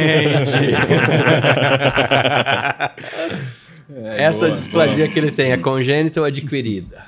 Esse é, o tem- primeiro tem ponto. muita diferença, né? Tem muita diferença. É lógico, sem avaliar o paciente é difícil a gente falar. Então, tudo assim, aí de uma forma hipotética. De novo, eu vou falar daquela forma. Primeiro, depende, e outro, ele pode fazer tudo desde que ele não sinta dor. Tá? O que, que a gente sabe fazer? Que a gente tem que evitar movimentos de grandes amplitudes de abdução. Então, trabalha uma angulação menor, trabalha bastante adutor, de repente trabalha uma adução associada ao abdômen, fortalecer abdominal inferior, estabilizar quadril. É, glúteo médio, cachorrinho ali. Mini bands, fazendo, puxando a perna, fazendo um pouquinho de abdução. É, exercícios básicos, entendeu? É, a ideia, eu acho que é deixar a articulação fisicamente ativa. Né? Movi- Movimentar. Movimentar. né? A gente é um ser de Exato. movimento, né? Movimentar. Uma coisa também que é super importante, se ele está em sobrepeso. Se ele está com sobrepeso, aí qualquer um quilinho que ele perder, o quadril dele agradece. Boa. Verdade. Ele vai ter uma é melhor verdade, qualidade de vida. Absoluto. Perfeito. Verdadíssima. Superchat. Quer pegar Tem? um superchat aí? Eu tô com Você o do tem um aí, eu Zaidan tenho aqui. outro. Manda aí, manda aí. Zaidan, essa pergunta também já foi feita, Zaidan, mas é bem legal e a, a opinião do Davi acho que vai ser muito interessante. Também acho. Treino de eletroestimulação funciona? Os caras só vão colocar você na enrascada hoje. Daí. É, o pessoal que bota a gente na parede. Academia de preguiçoso? O que que... Cara, olha só. Eu tenho alguns pacientes que fazem, né? Algum- A gente também alguns tem. treinos de eletroestimulação. Uhum. Não, mas é bom eu sair dolorido. Falei, cara, posso te dar um treino de 10 minutos aqui, você vai sair dolorido, então quanto? Se você for sedentário e fizer faxina em casa, você vai sair dolorido. O que, que acontece? Exato. Qual que é a jogada do aparelho? Ele te dá uma eletroestimulação para fazer um movimento a favor e na aula o cara pede pra você fazer um movimento contra. Certo? Até porque é o que eu tava comentando com o B no dia que a gente falou de eletroestimulação. Falou. O treino de eletroestimulação, ele não é isométrico, ele é isotônico. Isotônico. Ele, é põe óbvio. você, ele põe você num colete e manda você fazer agachamento pra fazer eletroestimulação. É isso aí. Porra. Então o que, que ele faz? Ah, vamos trabalhar hoje. Hoje a gente vai trabalhar o peitoral, né? Eletroestimulação. Vai ficar com o peito grande. né? Aí o que o cara faz? Ele tem o computadorzinho lá que ele vai colocar o que ele quer na hora, estimulou o peitoral e o que, que ele fala? Ajuda, ou faz uma força contra. E aí ele aumenta a intensidade. É? Porra, lógico que vai doer, Vai, caralho. lógico, lógico. Entendeu? Vai doer. É, O pós-AD, porque ele tá tendo uma eletroestimulação. E além do que, ele tá mandando uma informação pro cérebro dele, não é um movimento voluntário, é involuntário. Isso tem tudo a ver no ganho de massa muscular. Isso que eu ia te perguntar agora. O que que é a relação com a hipertrofia em relação à eletroestimulação? Se você faz um movimento voluntário, você tá Contraindo. contraindo. Se você tem um movimento involuntário, você não tem ganho, você não tem uma perda. Você não tem perda. De repente, para um cara. Uma, uma- Porque, porque a gente falou isso no, na outra, no, no Numa outro live, né? podcast, Numa na live live, da é. gente, no BNTC. No BNTC, Exatamente isso. O que, que, que, eu acho legal da eletroestimulação? É pro cara que não tá fazendo nada. Então, Sim. assim, você quer Começar, começar né? alguma coisa, a eletroestimulação é legal. Agora, você quer progredir hipertrofia, você quer melhorar a composição corporal, a eletroestimulação ela vai te frear até um, até um período. Sim. Depois dali você não consegue mais progredir, né? Porque você gera uma adaptação. Ah. E é o que a gente tava falando, a contração ali não é a isométrica, né? É, não, o cara coloca Então- ali pra contrair tudo posterior e manda você fazer burp e fazer um agachamento. Faz um burp lá e vai no chão. Lógico, tá- o cara tá te puxando pra trás, tá indo pra frente. Lógico que você vai ter dor muscular depois, vai ter dor muscular tá- tardia. Sim, Rompendo a sim. actinimiosina, Mas a né? dor muscular tardia não necessariamente significa Não, que é você está tendo ganho de hipertrofia, de massa muscular. Exatamente. Mais um, mais um superchat aqui, ó, do Jaime Cerqueira. Davi, para lombalgias, treino de fortalecimento na academia ou treino de pilates? Ambos. Boa. Ambos. Ambos. Dependendo do grau de dor que ele tá, o Pilates é super bem-vindo. Cara, Pilates fortalece para um Caramba. caralho, É, velho. é Dói. É, o pessoal acha lá Dói, que é cara. fácil fazer, Não, minha esposa né? faz Pilates. Ela, tem dia que ela chega em casa e fala, cara, a professora me judiou. Eu falei, por quê? Ela passou uns exercícios lá que ela... Cara, é uma excelente técnica, um excelente método de treinamento. Sim, exato. É, a única coisa, lombalgia dele, a gente tem que entender o que está levando essa lombalgia. Tá? Se é uma contratura muscular, é, se é uma hérnia, é, se é uma discopatia degenerativa, se é um escorregamento. Enfim, tem que tentar entender a causa primária dele para poder falar o que é importante. Mas, porém, os dois, cara. Boa. É, a gente tem um, um- uma pessoa que nos acompanha aqui, o Hugão, Hugo Silva Varen- Alvarenga. Ele é lá de- da Nova Zelândia. Tá acompanhando a gente, tá sempre acompanhando a gente. Ah, se eu então for pro nós vamos- Mundial é na Nova Zelândia. Tu tem Aí, a Hugo, vaga vai ser na Nova Zelândia. chama o Davi lá no Instagram já, dele lá. já ó. tem, já tem lugar pra ficar, pô. 14 e 15 de dezembro de 2024. Ah, boa. O Hugo perguntou o seguinte, Davi. Para ciclismo, quais os melhores exercícios para proteger a lower and upper back? Cara, prancha. Prancha lateral. Prancha, prancha. Aí, Hugo, tá vendo? Você reclamava das pranchas que eu te passava? Aí, ó. Agora, tá vendo? Ah. E agora, são três aqui, Prancha, você prancha lateral. é, isometria, abdômen isometria, o canivete lá, fica isometria. pá, pá, pá, pá, pá, pá, pá. Um bigão lá atrás nas costas. Trabalhar todo o diafragma, trabalhar toda a musculatura intrínseca, ele é profunda. É, o, o, o- pessoal ele costuma muito deixar de lado essa parte da isometria de abdômen, né? E o abdômen é um músculo que vive em isometria, o tempo Exato, inteiro em isometria. Exato, Então, se você trabalha o que o músculo está adaptado a fazer, a sua progressão é ainda maior, né? É, ainda e- melhor. E o que a gente tem que entender, cara, o diafragma é um músculo, certo? Então, ele, Exato. então aqui origem nas últimas costelas e inserção lá atrás da lombar, cara. Se não fortalecer ele, a lombarzinha fica fraca, entendeu? Então a galera esquece. Cara, anatomia. Básico. Básico. Aula, é, é primeiro período de faculdade, Primeiro período de cara. faculdade, cara, é anatomia. A galera cara. sofre pra decorar acidente ósseo e depois esquece da anatomia. Exatamente. Né? É muito bom, excelente. Tem, tem outros superchats aqui. Superchat, manda aí. A, da, a Thaís. Davi, o que você acha da infiltração para hérnia lombar? Cara, depende. é, Isso foge da minha área, é uma técnica cirúrgica, técnica médica, mas hoje quando a gente fala em hérnia lombar, a gente está falando de tem hoje cirurgias minimamente invasivas, tá? Então vou falar o que existe aí no mercado, não necessariamente qual é melhor ou não, tá? Então você tem ali o que, que o cirurgião faz? Dois furinhos ali atrás, entra com o artroscópio, vê onde que é, joga um anestésico ali. Desculpa se eu estou falando o nome errado, mas é mais ou menos de uma forma Mas aqui nossa proposta é essa, Davi, é falar Fala de fácil. forma simples. é, uma tá? forma bem simples. Exato. O cara entrou ali, vê onde tá a gelatininha escorregando ali, pegando a isso. medulinha ali, pra Perfeito, dando aquela é dorzinha, irradiada, dor do cão. Aí ele joga um anestésico, aí o que que acontece com aquele negócio? Vai pra dentro, ele passa uma super bonder ali, resolveu o seu problema. Porém, em alguns casos, isso é bem momentâneo. Então, o que, que o cara faz ali? Isso daí, numa, no segundo momento, vai na região do nervo que está sendo comprometido, entra com a agulha, joga um anestésico intramuscular, onde o nervo está sendo é, mais pinçado. É uma segunda técnica. Uma terceira é o cara abrir, colocar pino e parafuso, estabilizar aquela região ali. É, então, de repente, não sei qual é o seu caso, mas é bem-vindo. Acho que qualquer procedimento não muito invasivo é excelente.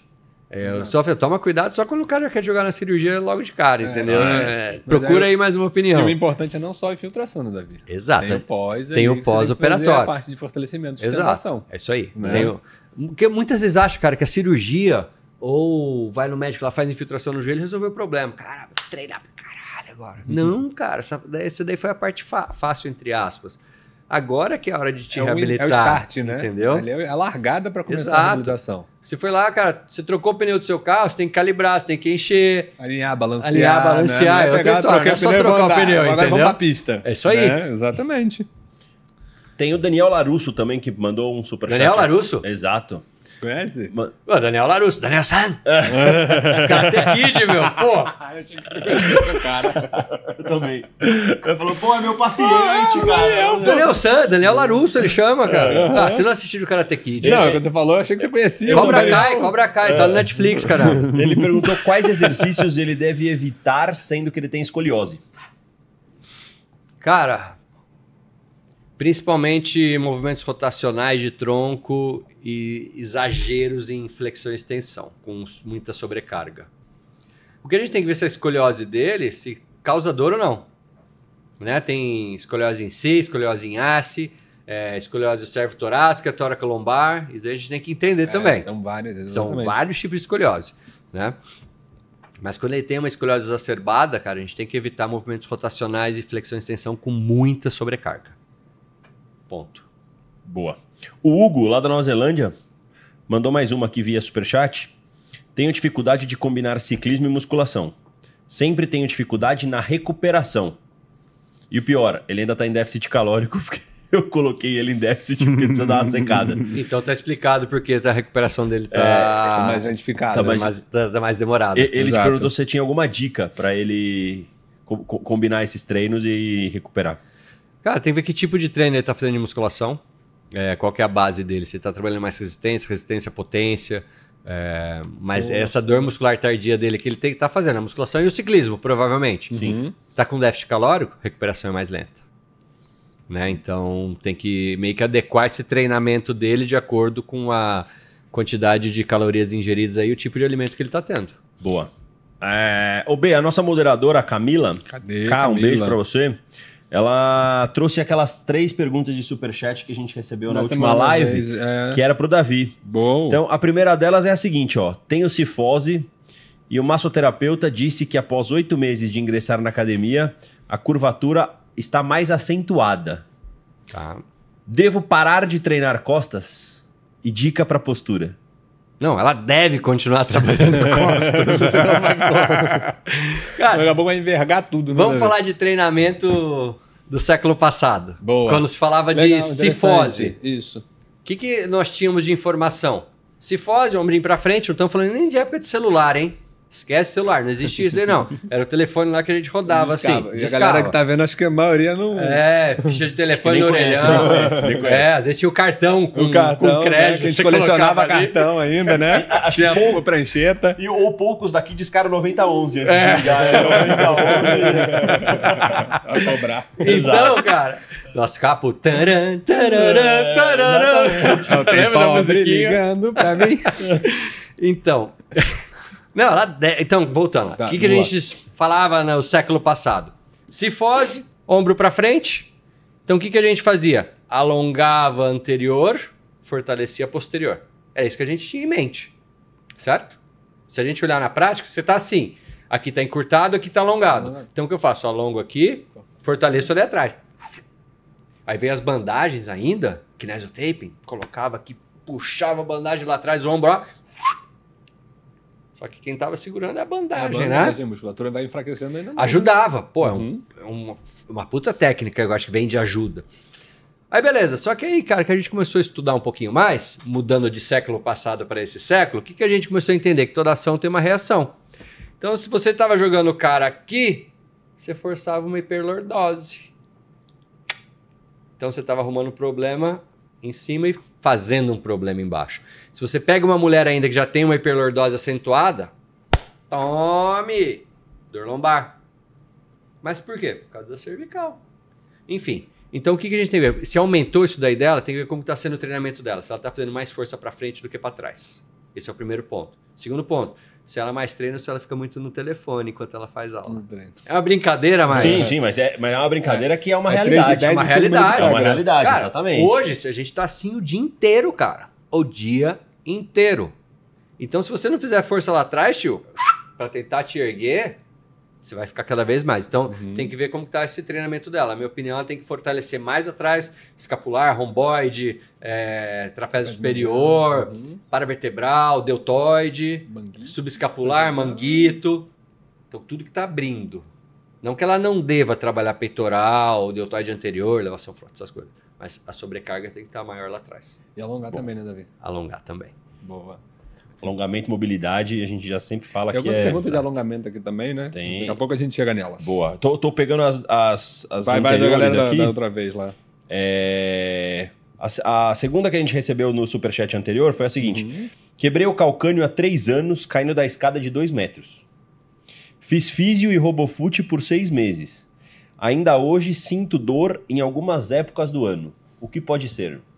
Quais épocas, Lu? Mas, mas vou, vou- vou fazer um. Da, da minha cirurgia do joelho, tá? Eu, eu sei quando o tempo vai mudar. É, todo mundo sabe. É o galinho do tempo que minha avó tinha, né? Véi, Mudava o galinho, a cor do galinho, deixa eu ver. Eu juro pra você, cara. Eu juro pra você, quando o tempo esfria, quando o tempo esfria, quando fica calor não, mas quando o tempo esfria, eu Você sinto sente- o joelho mais sensível. Cara, não sei. Eu, eu sempre pergunto isso aí, cara, mas é uma coisa como, nossa, quando tá frio eu sinto mais dor na minha lesão. Cara, não sei responder. Não sei. É isso. Não sei. não, eu também não sei explicar o motivo. É, Tá? mas deixa É, essa, Não tem por que eu vou explicar. isso daí do calcânio, essa lesão do calcânio dele, a gente tem que entender como foi essa fratura que ele teve. Uhum. Tá? Se foi um impacto, teve quebrou em partes, enfim. Teve que colocar, pli, teve que colocar pino para fazer a diminuição da fratura, entendeu? É, ficou seis meses de robofoot. Eu imagino que o estrago foi grande Foi para grande, ter ficado isso. Pô, Tá? caiu de dois metros da escada? Entendeu? Mas é que acontece. Você tem uma hipotrofia de toda a musculatura posterior, panturrilha. É um caralho você ganha panturrilha, tio. Tá? Não é. Cara, não ganha. Aí tem. Já é difícil só sem nada, sem Exato. Então tem que ver nada. se essa dor dele não está mais relacionada a como está a parte muscular dele, tá? Então, se ele tem fraqueza de um lado, ele acaba forçando mais. Uhum. Se a amplitude de movimento dele ficou diminuída, é normal ele continuar sentindo dor. É, enfim, teria que ver o caso Essa dele avaliar é para poder falar de uma forma melhor. Mas eu acho assim, se ele tem uma amplitude diminuída, ele vai ter dor. Se a muscular dele está hipotônica, ele vai, te- vai ter mais dor. Se o tendão dele tiver mais encurtado, ele vai ter mais dor. Boa. Excelente. Falta mais uma do. Mais uma aqui, ó. Oi, seus lindos. Fui diagnosticada com desgaste do quadril. Sou corredora de rua, barra esteira, de 10 a 21k quilômetros. Posso ter esperança a voltar a correr ou devo me acostumar com a ideia de parar? 38 anos que ela tem. Depende. Depende. Cara, é... Tá, tem dor no quadril, uma lesão no quadril. Qual o tipo de lesão? Ela tem aí um CAM, um impacto da cabeça do fêmur com a articulação do quadril. É, tem uma degeneração de cartilagem. Tem já uns bicos de papagaio, nada do que a... Já tem uma artrose no quadril. Artrose é o bico de papagaio. Bico de papagaio é artrose, tá? Espícula óssea. Então, tudo isso aí tem que levar em consideração. Se ela já tem um pouquinho de artrose, tem que se começar a tomar um pouquinho de cuidado. Você tem menos espaço articular, é, você tem já o ossinho ali pinçando. Mas se tem só uma dor no quadril, tem que tentar identificar. Porque tem uma lesão labral, muitas vezes, que aí, quando você. É uma homoci- homocinética. Tá lesão no labro, o movimento já não é harmônico, né? Dá, sempre dá um tiltzinho ali. Então tem que entender um pouquinho melhor isso daí. É, de novo, você pode continuar correndo, desde que você não sinta Sinta dor. dor. Essa é. Muitas vezes, mexe um pouquinho na biomecânica. Se de repente ela tem a passada muito larga, que ela exige um pouco mais do quadril, diminui a passada, faz uma cadência um pouquinho mais curta. E vê se Boa. melhora essa dor. Boa. Excelente. Legal. É, o Murilo fez um- uma observação aqui legal que até vai virar uma pergunta para você que eu vou fazer aqui para você, Davi. O Murilo disse que, as- que viu que as perguntas são muito recorrentes sobre lesão de quadril, lesão de quadril, lesão de quadril, né? É. É, queria saber de você, qual a, qual a lesão que você mais trata? Tipo, ombro, quadril, joelho. é, e se. Eu, eu- eu- eu frequento lá a, a clínica e você e a Isa sempre falam assim: Meu, é a temporada do quadril, é a temporada do ombro, é a temporada. do-" Tem alguma relação com. Cara, esse ano tá sendo a temporada do ombro.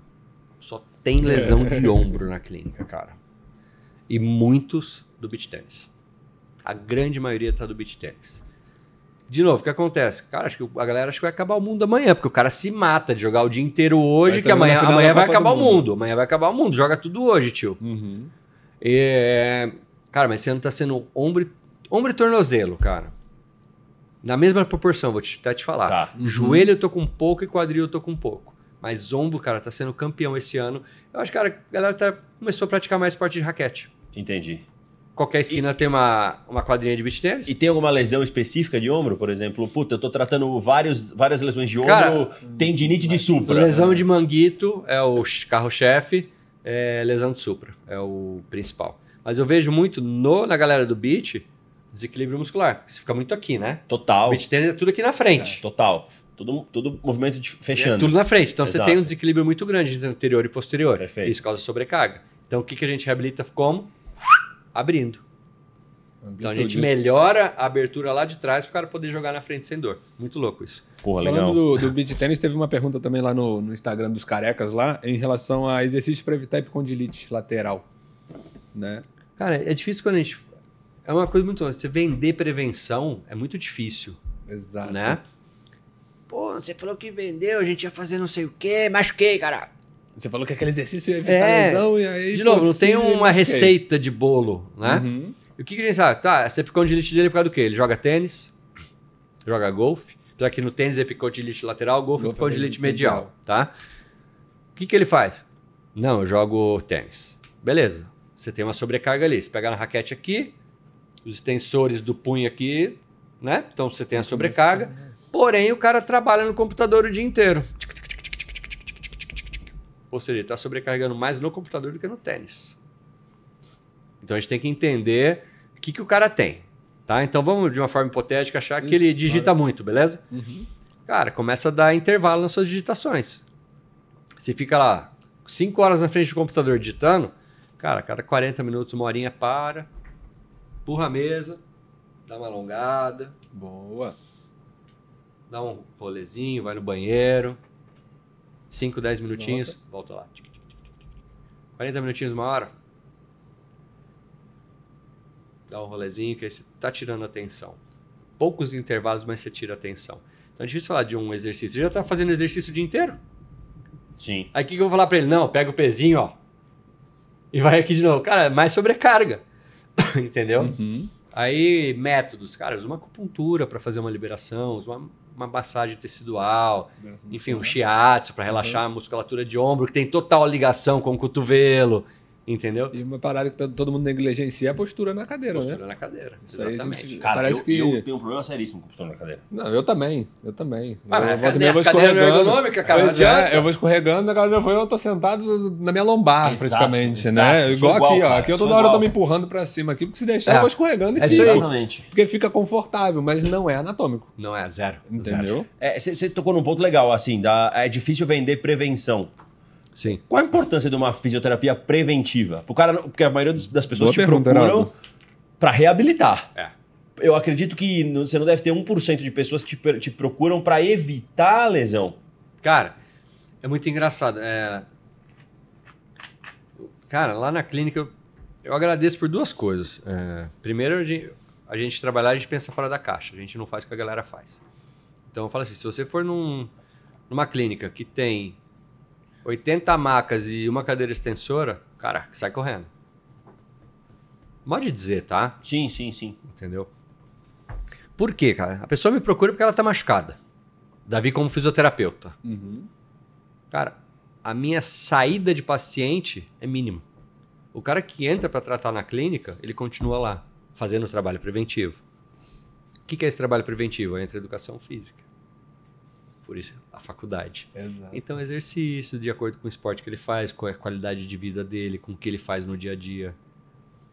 Acabou. Eu atendo lá na clínica, só pra pegar um caso, o Mr. Sun. O Mr. que é um coreano, Sim. ele é o CFO da Samsung. Ah, ele, tá, eu- eu- ele tava lá do meu lado na maca naquele dia. Exato. O cara me procurou porque ele tinha uma cervicalgia, uma hernia cervical, tava fazendo físio num outro local. E ele falava que ele chegava lá, um dia ele tava deitado, fazendo uma coisa, aí chegava uma pessoa do lado completamente diferente dele, fazia a mesma coisa que ele. Até que um dia, acho que chegou uma senhorinha, não lembro, enfim. Ele tava fazendo uma coisa, mas fez exatamente a coisa que ele fez. Ele saiu do lugar que ele tava fazendo fisioterapia. Ele não fala uma pica de português. É, é verdade. Ele tava do meu lado fazendo físico, cara. E aí, Cacholo, Tlinta, Bladesco. E aí me ligaram do, do plano de saúde dele, que é um plano que eu atendo lá na clínica, falando se eu teria capacidade de atender ele, que é um cara que, tá, que mora no Brasil, cara de falei, Cara, pode mandar pra cá. não saio mais da clínica. Então o que, que eu faço com ele? Eu trato a cervical dele da minha maneira e faço todo um trabalho de fortalecimento muscular porque ele joga golfe todo final de semana. Então eu estou deixando o corpo dele apto para que ele faça a prática do golfe com menos tensão possível. Então é um cara que ele está machucado, tá, mas está tratando ali dentro, não saiu mais. Você tá Entendeu? tratando e prevenindo. né? Exatamente. Então, lógico, tem aquele cara que vai pontual para reabilitar aquilo e vai seguir a vida dele. Mas a minha quantidade de saída é infinitamente menor. Mas isso, isso que você está falando eu posso confirmar, viu, Davi? Porque eu, quando encaminho paciente para você lá pra clínica, a maioria volta para mim e fala assim, cara, eu nunca fiz uma fisioterapia desse jeito. Eu chego lá, ele manda eu fazer força. Eu chego lá, eu mando, ele manda eu agachar, eu pego o peso. Eu não fico só no quentinho, calorzinho, choquinho, né? Você tem a parte da reabilitação e a mecânica. Você estuda a mecânica, você traz isso para o paciente. Exato, Né? é adaptar a reabilitação para a sua pessoa. Chega a sua vozinha lá, Ei, Davi, não come eu tô descadeirada. Cara, eu vou colocar ela para agachar? Lógico que não. Óbvio. Entendeu? Óbvio que Ela não. desce e não sobe mais. Meu amigo, eu ponho ela na maquinha, trato bem, trato bem os velhinhos, hein? Dá café. Coloca ela sentadinha, põe o quentinho ali. Você, Ei, dona Maria, fez um bolinho? Traz o bolinho pra mim lá, meu. Né? Traz comida pra mim. Eu peço. Peço mesmo. Cara, é isso que ela quer. Ela tem a lesão? Tem. Psicológico, cara. Ajuda muito. Ajuda muito. Demais, exato. Uhum. Então coloca o choquinho, coloca o quentinho, peço bolo. Traz bolo nas próximas sessões, senão eu vou te atender, hein? É verdade. Vou lá, dou um cafezinho pra ela, vai embora feliz da vida, cara. Sou o melhor fisioterapeuta do mundo. É adaptar o tratamento pro tipo de Sim. pessoa, cara. Não É isso. receita de bolo, né? Não existe. Não existe, cara. Né? E até a própria receita de bolo, se juntar nós três aqui, cada um faz um bolo um pouquinho diferente. Totalmente. Não é? Totalmente. É verdade. Eu faço o bolo do Chaves, de limão com gosto de tamarindo, com cor de maracujá, entendeu? Eu não sei fazer bolo. ah, muito boa. Mas vale ressaltar que as pessoas ouvem a gente, você falar assim, ah, lá na minha clínica, lá na minha clínica. Pessoal, é, a, a ideia, eu acredito que a ideia que vocês têm de clínica do Davi é completamente diferente, tá? Uhum. A clínica do Davi é uma academia, Exatamente. tá? Você entra na clínica do Davi, cara, é, eu vou te falar que bate muita, bate muita academia é, de- de- que tem por aí. Quantidade de aparelhos, diversidade de aparelhos. Qualidade, qualidade do aparelho. aparelhos da Tônus, qualidade dos aparelhos. Não, e é real mesmo, cara. Real, é, é uma academia. Você entra na clínica do Davi e fala, caramba, eu tô numa clínica de, de, de fisioterapia ou eu tô numa academia de musculação? Não, muitas vezes a galera entra lá e assusta. Exato, tem Fala três- assim, nossa, três- eu não imaginava que fosse uma clínica. Exato. Aí quando ela pega o negócio, eu falo, nossa, é diferente. São três marcas e trocentos aparelhos. E 200 mil aparelhos lá, né? Inclusive, Vamos- uma coisa legal, uma coisa legal. Você podia falar um pouquinho do isocinético que você tem lá, né? O que, que é o isocinético? Como é que você avalia isocinético? É legal. Pô, né? vou falar. Essa história é legal. Esse- me, esse é me legal. recorda lá em 1997, entrei na faculdade. 1999, cara. Sou eu lá, um simples estudante, metido, ah, enxerido nas coisas. Férias. Caramba, vou procurar alguém para fazer estágio, né? R9, Rio de Janeiro. Academia de Fisioterapia do Ronaldo. Fenômeno. Pô, mandar um e-mail lá, quero conhecer. Quem tomava conta era a irmã dele na época. E o chefe era o filé, o Newton Petroni. Bruno Maziotti, que para mim é o maior nome da fisioterapia no mundo, era estagiário nessa época lá. Cara, Caramba. Para mim hoje fala assim: ah, quem que você espelha? Bruno Maziotti. Pela simplicidade, acessibilidade que a gente tem com ele. E tô falando de um cara que é da seleção brasileira, Real Madrid, Paris Saint-Germain, responsável pelo Orlando Futebol, pelo Corinthians, enfim. Então não tem o que falar. E fui fazer um estágio lá, fiquei uma semana olhando. E os caras tinham essa porra de cinético lá. Que nada, quem acompanha futebol, uma cadeira que prende o jogador, o cara faz força, se mata. Na verdade, não é só para isso, a gente consegue fazer para ombro, para punho, para quadril. E a gente vê com exatidão, 100% exato, a relação que a gente tem entre agonista e antagonista. De um lado e de outro. E com isso a gente consegue trabalhar com mais exatidão o que o atleta precisa. Enfim. E, cara, isso lá atrás, cara, onde eu vou ter um equipamento desse? Lá atrás, 1999, cara. o tempo que você 1999. levou, né? Então, aí hoje, se a gente falar assim, qual é a realidade de pessoas que têm esse equipamento? Posso estar esquecendo um ou outro, tá? Mas São Paulo, Corinthians, Palmeiras, Quem- Eu vou falar aqui de São Paulo, tá? Tá. São Paulo, Corinthians, Palmeiras. Einstein, pode falar nome do lugar? Pode. assim. Einstein, HCor, Moisés Correntinha, Instituto Vita, Sports Lab, é, um ex-físico do Corinthians, que não me lembro o nome dele, a clínica dele lá em Moema. Tem, estou falando de seis. Davi Ronce. O Samaritano agora tem, do Tadiello, também um super fisioterapeuta, e eu. Então a gente está falando de oito pessoas, oito clínicas em Sendo São que Paulo. São Paulo, Palmeiras e Corinthians você não consegue fazer Exato, o teste. exato. Você tá falando de cinco, Cinco lugares, lugares. que é possível É. você fazer o teste. É um equipamento, cara, de meio milhão. Certo. Então, cara, eu demorei 20 e tantos anos para comprar É ele. isso que eu ia falar. Olha o tempo que você demorou pra comprar um aparelho, olha o tanto que você Exato. investiu na sua vida, na sua carreira. É o que a gente tava falando, que o pessoal quer tudo pra ontem, É. né? É o tempo. E eu que coloquei isso viu. lá atrás, cara. Um dia eu vou ter equipamento desse. E surgiu a oportunidade ano passado de um amigo ter esse equipamento. Ah, pingou na Nossa, clínica. feito. Feito. Excelente. E, cara, é, tipo, eu tô real, mas todo dia eu olho pra ele e falo, eu lembro lá atrás, cara. Eu lembro lá carinho, atrás. né? Eu lembro lá atrás de quando eu falei, caramba, cara, olha. Chega de manhã, dá até bom dia, faz um carinho. É. né? Parabéns. Deixa eu, aproveitando que a gente tá falando de clínica, Davi, eu queria fazer uma pergunta fora a parte de reabilitação. Fora não, mas tem relação, mas eu queria saber o, o paciente ou o que, o que você atendeu que mais te marcou lá na clínica. Boa. Você tem alguma história dessa, Davi? Boa. Tem. Tem. Legal. Manda pra gente aí que a galera também quer saber um pouquinho de história, né? Não é só É, lesão, Pô, cara, isso reabilitação. há dois anos atrás. Tem um- uma família aí em comum, que é a minha amiga da minha esposa, da Bianca. Aline, que inclusive é a madrinha de uma das minhas filhas. É, Ela tem o filhinho dela, o Arthur, o Tuca, na época tinha cinco anos. E ele tava na Disney, final de ano, de férias, brincando. Um dia ele pulou de uma cama para outra, caiu começou a sentir dor nas costas. E aí ficou com aquela dor, ficou com aquela dor, voltaram, foram fazer uma ressonância. Aí quando ela mora em Maceió, quando ela foi fazer a ressonância, o médico chamou ela, era um amigo dela. Cara, seu filho tá com tumor nas costas. Mas como assim? Não, ele tava pulando, caiu. Enfim, vieram para São Paulo, fizeram a biópsia e era o tetranoide, rabinoide, uma coisa assim. Enfim, era um dos tumores mais raros que existem de câncer. Ele foi, se eu não me engano, a primeira criança no mundo na idade dele, Nossa. porque o mais comum era em crianças recém-nascidas e Uhum. um já em adolescentes. Na idade dele, ele foi a primeira criança. Tanto que a neuro que cuidou dele, cara, ela conseguiu todo o estudo em Boston, mandou para lá para fazer toda a análise da, da- do tumor dele. E aí, quando a gente ficou sabendo que ele ia operar, ela colocou no Instagram, eu fui lá e escrevi, pô, eu quero cuidar da reabilitação dele. E eu não trabalho com isso. Aí a minha esposa viu, apaga aquilo lá que você escreveu. Eu falei, por que eu quero cuidar dele? Mas você tá jogando o Uruk, ele não vai, ele vai precisar. Enfim, foi lá, eu apaguei. Beleza. Passou-se um tempo, né? Ele operou, começou o trabalho de quimo e ele perdeu um pouquinho dos movimentos da perna. Porque mexeu na coluna. Na verdade, a cirurgia dele, tiraram a coluna do corpo dele e colocaram de volta. Nossa. Mais ou menos isso tá? E aí um dia a mãe dele, a Aline, chega pra Bianca e fala assim, ah, ele não tá se adaptando com os fisioterapeutas e tal, teria alguém pra indicar? E a Bianca veio me perguntar, eu falei, eu? Já tinha pedido. Eu já antes. tinha escrito isso. Caramba, velho.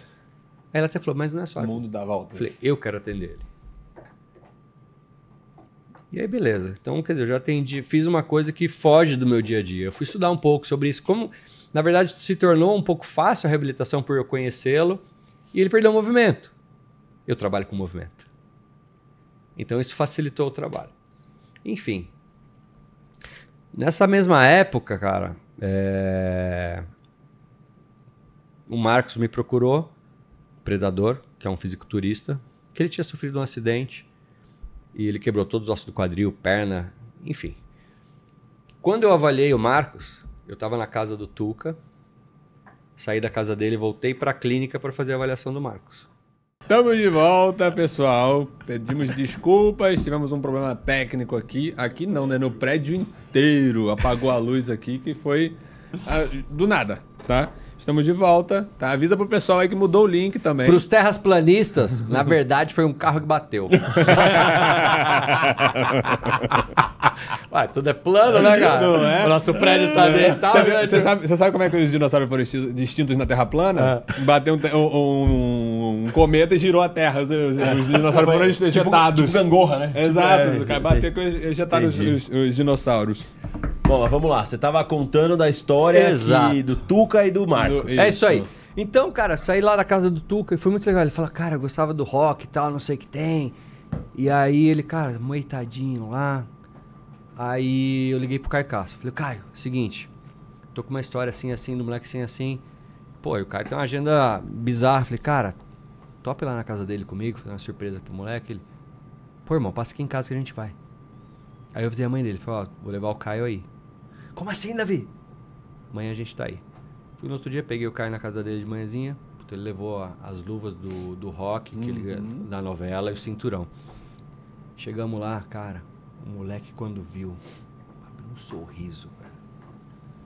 Que a gente acha que ele viveu uns três meses a mais ali. Enfim, o Caio foi lá, jogou videogame com ele, deu pra ele o cinturão, cara. Aquele negócio, cara, vamos levar alegria pro moleque, entendeu? Enfim.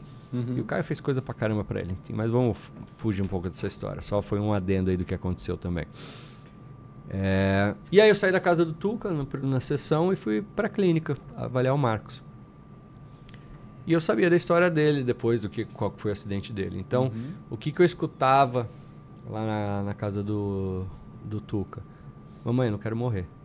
Um moleque de seis anos falando isso pra mãe dele. Cara. Pesado, né? Nossa senhora. A gente que é pai, né, Davi? Fala. E aí, Pelo amor de Deus. e aí eu cheguei na clínica e a história do Marcos, que é um fisiculturista, ele se jogou do décimo andar de um prédio pra se matar. Décimo andar, sabe? Décimo, galera. Conta de 1 até 10, olha a Cada altura. andar são o 30, cara ficou lá e se né? jogou. Sobreviveu. Se quebrou inteiro.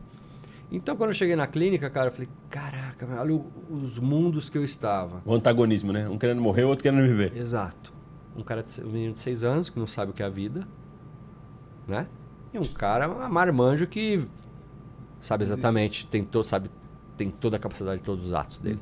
Mas estava num momento depressivo, a gente sabe que depressão é uma doença. É, exato. É, se você é depressivo, procure uma ajuda. É, Vamos deixar bem claro isso. Procura ajuda que ajuda bastante. Exato. E aí, cara, foi. um- Eu falei, cara, eu tenho que quebrar o gelo já logo de entrada. Então, na hora que eu entrei na clínica e tava lá sentado, falei, pô, Marcos, beleza? Ó, sou o Davi. Cara, só vou trocar de roupa aí a gente já começa, eu vou te avaliar, mas faz um favorzinho pra mim, não sobe no segundo andar, não, tá? Fica aqui no primeiro andar. pô, o cara se jogou do décimo, no segundo ele não ia se jogar, caralho. Porra! Que cuzão, mano. Mas é, se o cara se jogou do décimo, imagina do segundo. Mas ele já quebrou o gelo todo, Entendeu? ali, né? Mano, só- É, Aí o cara já, já, já te quebrou todo o gelo me já. falaram que o Davi colocou o apelido dele de Atum. ah, Atum! Cara, não foi isso, mas no segundo dia eu chamava ele de Homem-Pássaro. Passa. É, pô, Você já tentou tava- voar, velho? Né? Tentou voar, só não, Pesado. só não deu certo. Enfim, cara. E aí, esse foi um puta desafio de... Ele falava pra mim, cara, eu não vou conseguir mais andar. O Marcos falava. Ele andava igual um Robocop, sabe? Aquele Robocop? Sim, sim. Todo... Ele quebrou o quadril inteiro, cara. E eu falei, Marcos, vamos fazer o seguinte, cara. Vamos pensar... Colocar objetivos, curto, médio e longo prazo. Então, objetivo a curto prazo. Você ter movimento. Não importa em qual ângulo. Tem, tem um movimento normal. Médio prazo você conseguir andar. E a longo prazo a gente vai ver como vai ser a sua volta ao esporte. Beleza? Vamos fazer assim? E aí, cara, é... o Tuca muitas vezes estava no hospital e eu ia fazer a física dele no hospital. Então ele estava internado para químio, aquelas coisas.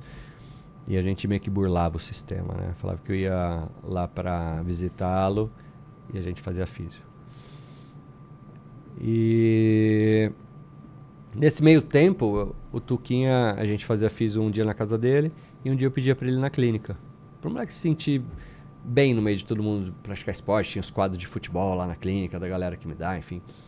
E um dia eu marquei tipo o encontro dos dois. Eu pedi pro Tuca ir no horário que o Marcos estava lá. Que legal. Então o Marcos fazendo a reabilitação.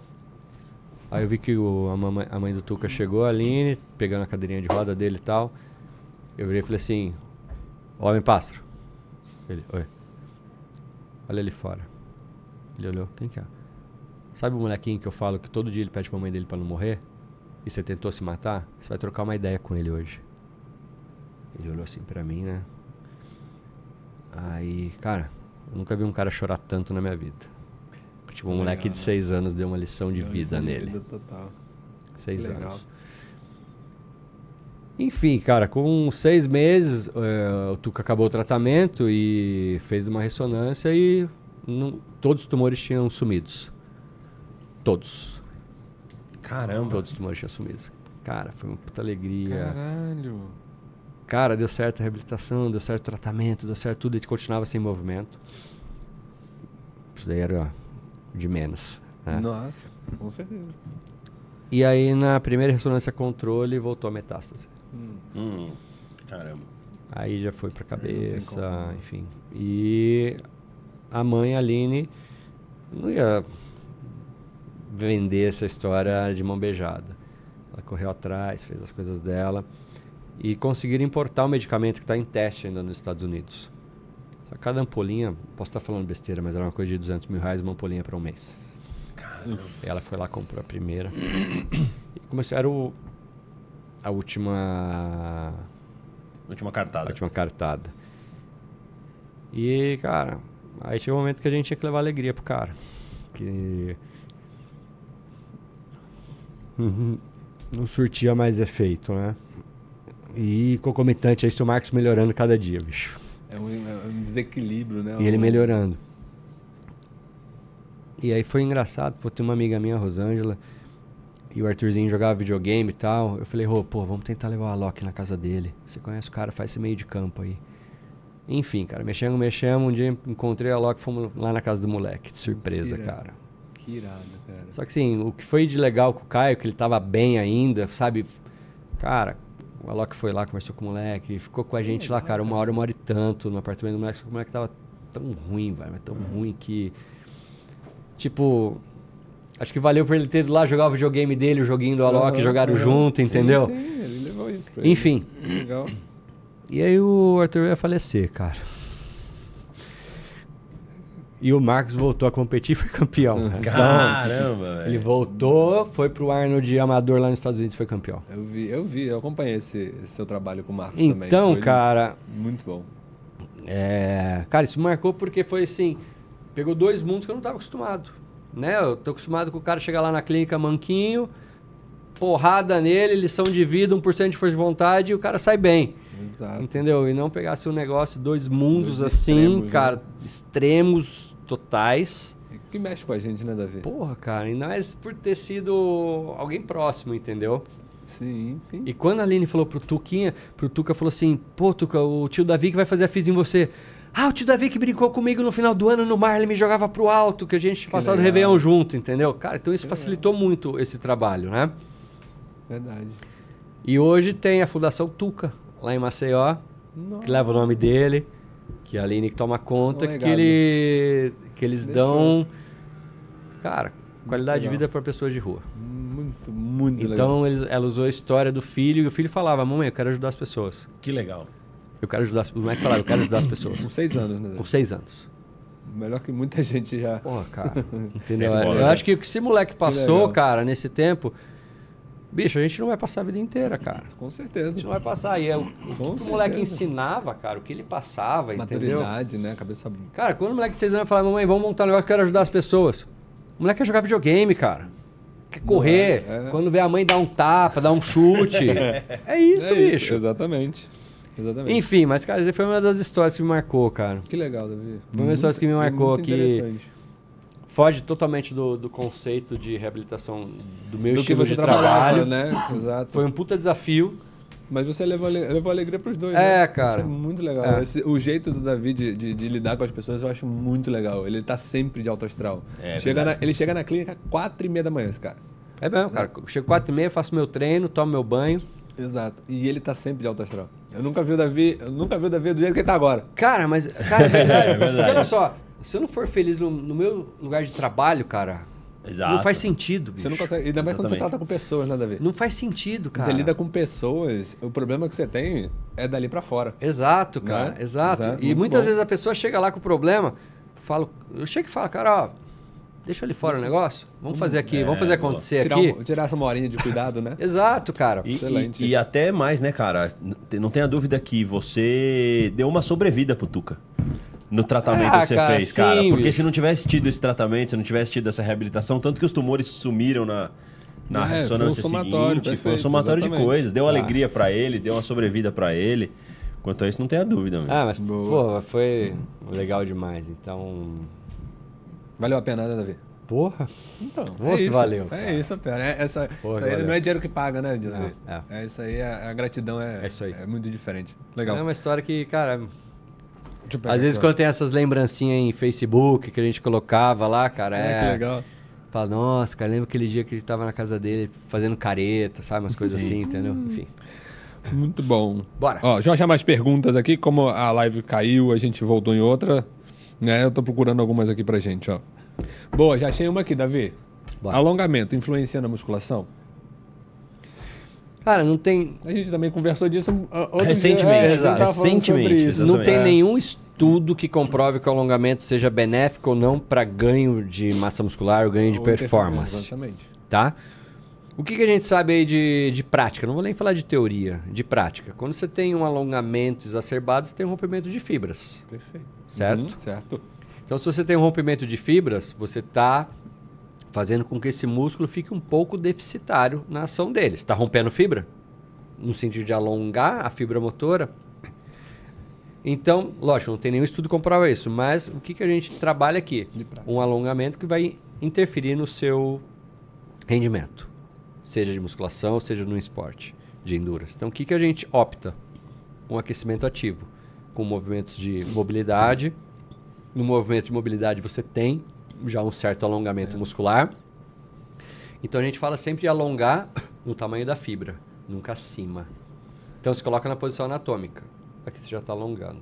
Você não precisa ir lá atrás. Aí é flexibilidade, Aí né? é flexibilidade. Aí é trabalho de flexibilidade. Exatamente. Isso. Então eu sou bem a favor de alongamento ativo ou um aquecimento ativo. Então muitas vezes o cara vai começar a treinar membro superior, faz um aquecimentinho no manguito lá, estabilizador do ombro, Sim. para você fazer um movimentinho biomecanicamente correto, né? Então eu não vejo nenhum problema não, é só só eu, Davi, sou contra o uso de alongamento antes e logo na- após, o treinamento. É.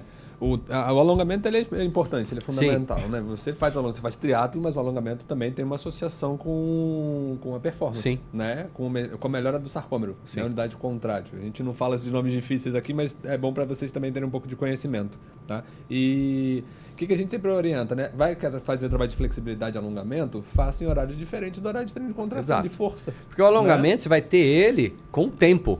E não com um tempo que eu digo hoje, amanhã, o mês que vem, daqui dois meses, três meses, não amanhã. Exatamente. Se você exatamente. alongar de forma exacerbada, você vai ter dor amanhã. Exato. Perfeito, perfeito. Não alongamento. Exato. Exatamente. E Pode falar, pode eu tava falar. vendo uma pergunta lá no superchat do chat anterior lá em relação a, a quente e frio para lesão, né? Qual que é o diferencial? Como- por que, que o hora usa quente, a hora usa frio? É verdade. né? Como é que explica isso, O Davi? que, que pra a gente fala?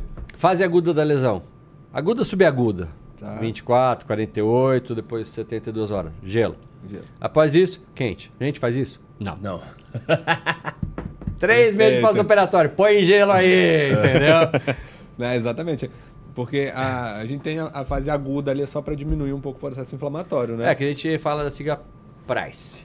Proteção, repouso, é... Price recovery, é, gelo, ice, Ice. compressão, elevação. Que é a sigla em inglês, né? Para evitar todos os Pra evitar fatores associados à Então, inflamação. meio pra cima, compressão, gelo. Uhum. Porém, é, eu, eu gosto assim, cara, lesão muscular. Fase inicial, gelo. Fase tardia, quente. Ah, uma contratura muscular? Quente. Se relaxar. Leva sangue ali para a musculatura relaxar. Vasodilatação e vasoconstrição, né? Tem uma inflamação, É gelo. Tem que evitar o sangue sujo ficar ali. Então Isso. põe gelo. É, exato. Né? Diminuir marcadores inflamatórios, né? Então, vamos falar de uma forma simples. Tirar Exato. sangue por sangue. Tirar É. o sangue ruim e deixar o sangue bom. Exato. A Thaís, que fez a pergunta no Superchat, mandou Uhum. uma pergunta aqui é, complementando o seguinte: Mas e para aliviar a dor da crise da hérnia? Quente ou frio? Soltura. Soltura. Nem quente nem frio. soltura. solicitando a musculatura da região. Você tá ali sobre. Você tá andando igual um, né, uma Kombi torta. protegendo ali.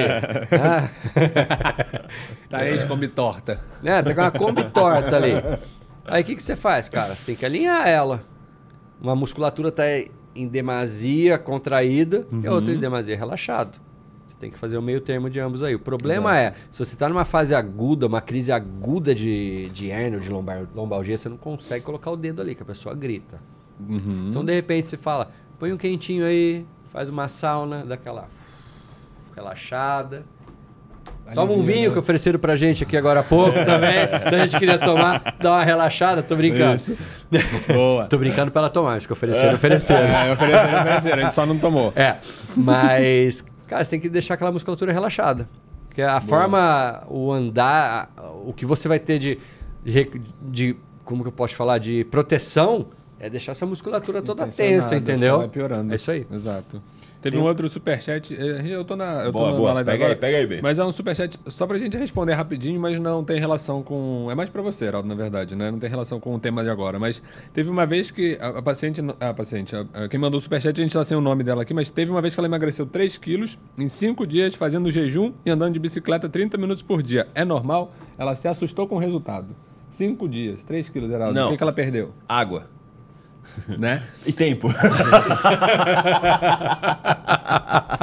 Mas de fato, o, até três semanas de atividade física ou regular a sua rotina, dieta, treino, sono, você perde mais água do que gordura. Exato. Tá? As primeiras três semanas a gente fala de equilíbrio hídrico. Tá? Então, Perfeito. esses 5 quilos que você perdeu foi água. Tem uma coisa interessante, né, B, quilos, né? também. Aham. Tem que levar em consideração o seguinte, você pode ter perdido massa Muscular também pela Porque você estava em jejum. jejum intermitente, Exatamente. provavelmente na- no período de alimentação você não estava talvez se alimentando tão bem Uhum. e e estava depletada, né? Se está em jejum, geralmente não está comendo a quantidade de carbo suficiente, está depletada, está sem glicogênio, está comprometendo massa muscular. Então, tem que levar isso em consideração também. Esse peso pode não ter sido só gordura. Na verdade, acho que gordura nem foi, né? Exato. É, não, com certeza. Gordura não de- deve ter tido perda mínima, de Mínima, gordura. Deve ter exatamente. sido água, glicogênio e, e, e e massa muscular. E dependendo da, da carga que ela colocou na bicicleta, É isso né? mesmo, exatamente, Se ela deu isso. aquela pedalada que se ela tirar o pé, o pedal fica rodando a meia hora, né? ela não fez Ela nada. Não né? fez nem, nem o cardio foi Exato. feito, O problema tá? disso também é o reganho, né? É, o Porque- rebote Exatamente. Reganho de peso é na mesma velocidade que você perdeu, ou até mais agressivo. com 10% a mais em média. Exatamente, exatamente. Teve um outro superchat lá perguntando sobre aulas coletivas, tipo aquelas que simula luta, aquelas que simula o jump, o spinning. Perguntaram qualquer, o que, que você acha sobre isso, Davi. Por exercício de cardio, eu acho excelente. Exatamente, depende do objetivo da Exato. pessoa, né? Pra Se fazer um movimento de cardio, excelente. perfeito, Muito bem perfeito. feito. Eu também acho. O, é, eu- eu- o cardio eu sempre falo pra fazer o que gosta de ser feito. Exato. Porque o cardio é um, é, é um exercício mais maçante, né? É Tá. muito repetitivo e que parece que o tempo para naquele momento. É, depende, a pessoa não, não tem aquela paciência de ficar numa esteira, numa bike, numa Exatamente. escada, faz uma aula mais ativa, cara, excelente. Não tem problema nenhum. Zero. De novo, bem orientado. Bem orientado. né? Vou exato. pegar um jumpzinho e ficar pulando em cima É. sozinho, você pode aumentar a lesão. Que foi um outro superchat que mandaram pra gente falando: posso me machucar em casa? Pode. Você viu que tá tendo uma. que estão levando, acho que mais de mil cama elástica lá pro Polo Norte? Já até polar, né? É por polar, sabe? Mas ele polar lá no Polo Norte Então- vai girar a terra, porque a terra é plana. Vocês estão muito besta. Ô, ô, Davi, tem um superchat aqui também, ó. O que, que você acha da quiropraxia? Boa. excelente, excelente técnica. Boa. Excelente técnica. Pergunta muito eu boa. tenho uma funcionária, a Isa, ela faz quiropraxia. Eu contratei uma pessoa que tinha todos os skills que eu não tenho, que é pra deixar uma clínica mais completa. Aliás, ela, ela judia de todo mundo. Porém- bem juíza, mas você judia. Você utilizar a quiropraxia depende do que você tem. Depende, não é simplesmente coloca lá, crac, crac, crac, crac, crac, te alinha, vai pra casa e tá ok. Você tem que dar uma continuidade no tratamento. Então a quiropraxia tem que ter um começo, meio e fim, não simplesmente só o começo não volta nunca mais. Exato. Então você tem que traçar um tratamento quiroprático para que haja, que surta efeito do que você procura. Boa. Rita mandou uma pergunta pra gente aqui, ó. A Rita tá falando que ao subir as escadas, eu estou sentindo uma leve dor no joelho direito. O que, que ela deve fazer? Não estou pegando pesado na academia. Desequilíbrio de quadril. Fraqueza de quadril. Exato. Procurar um físio pra poder Exatamente, a fraqueza de quadril. reequilíbrio de quadril, tá?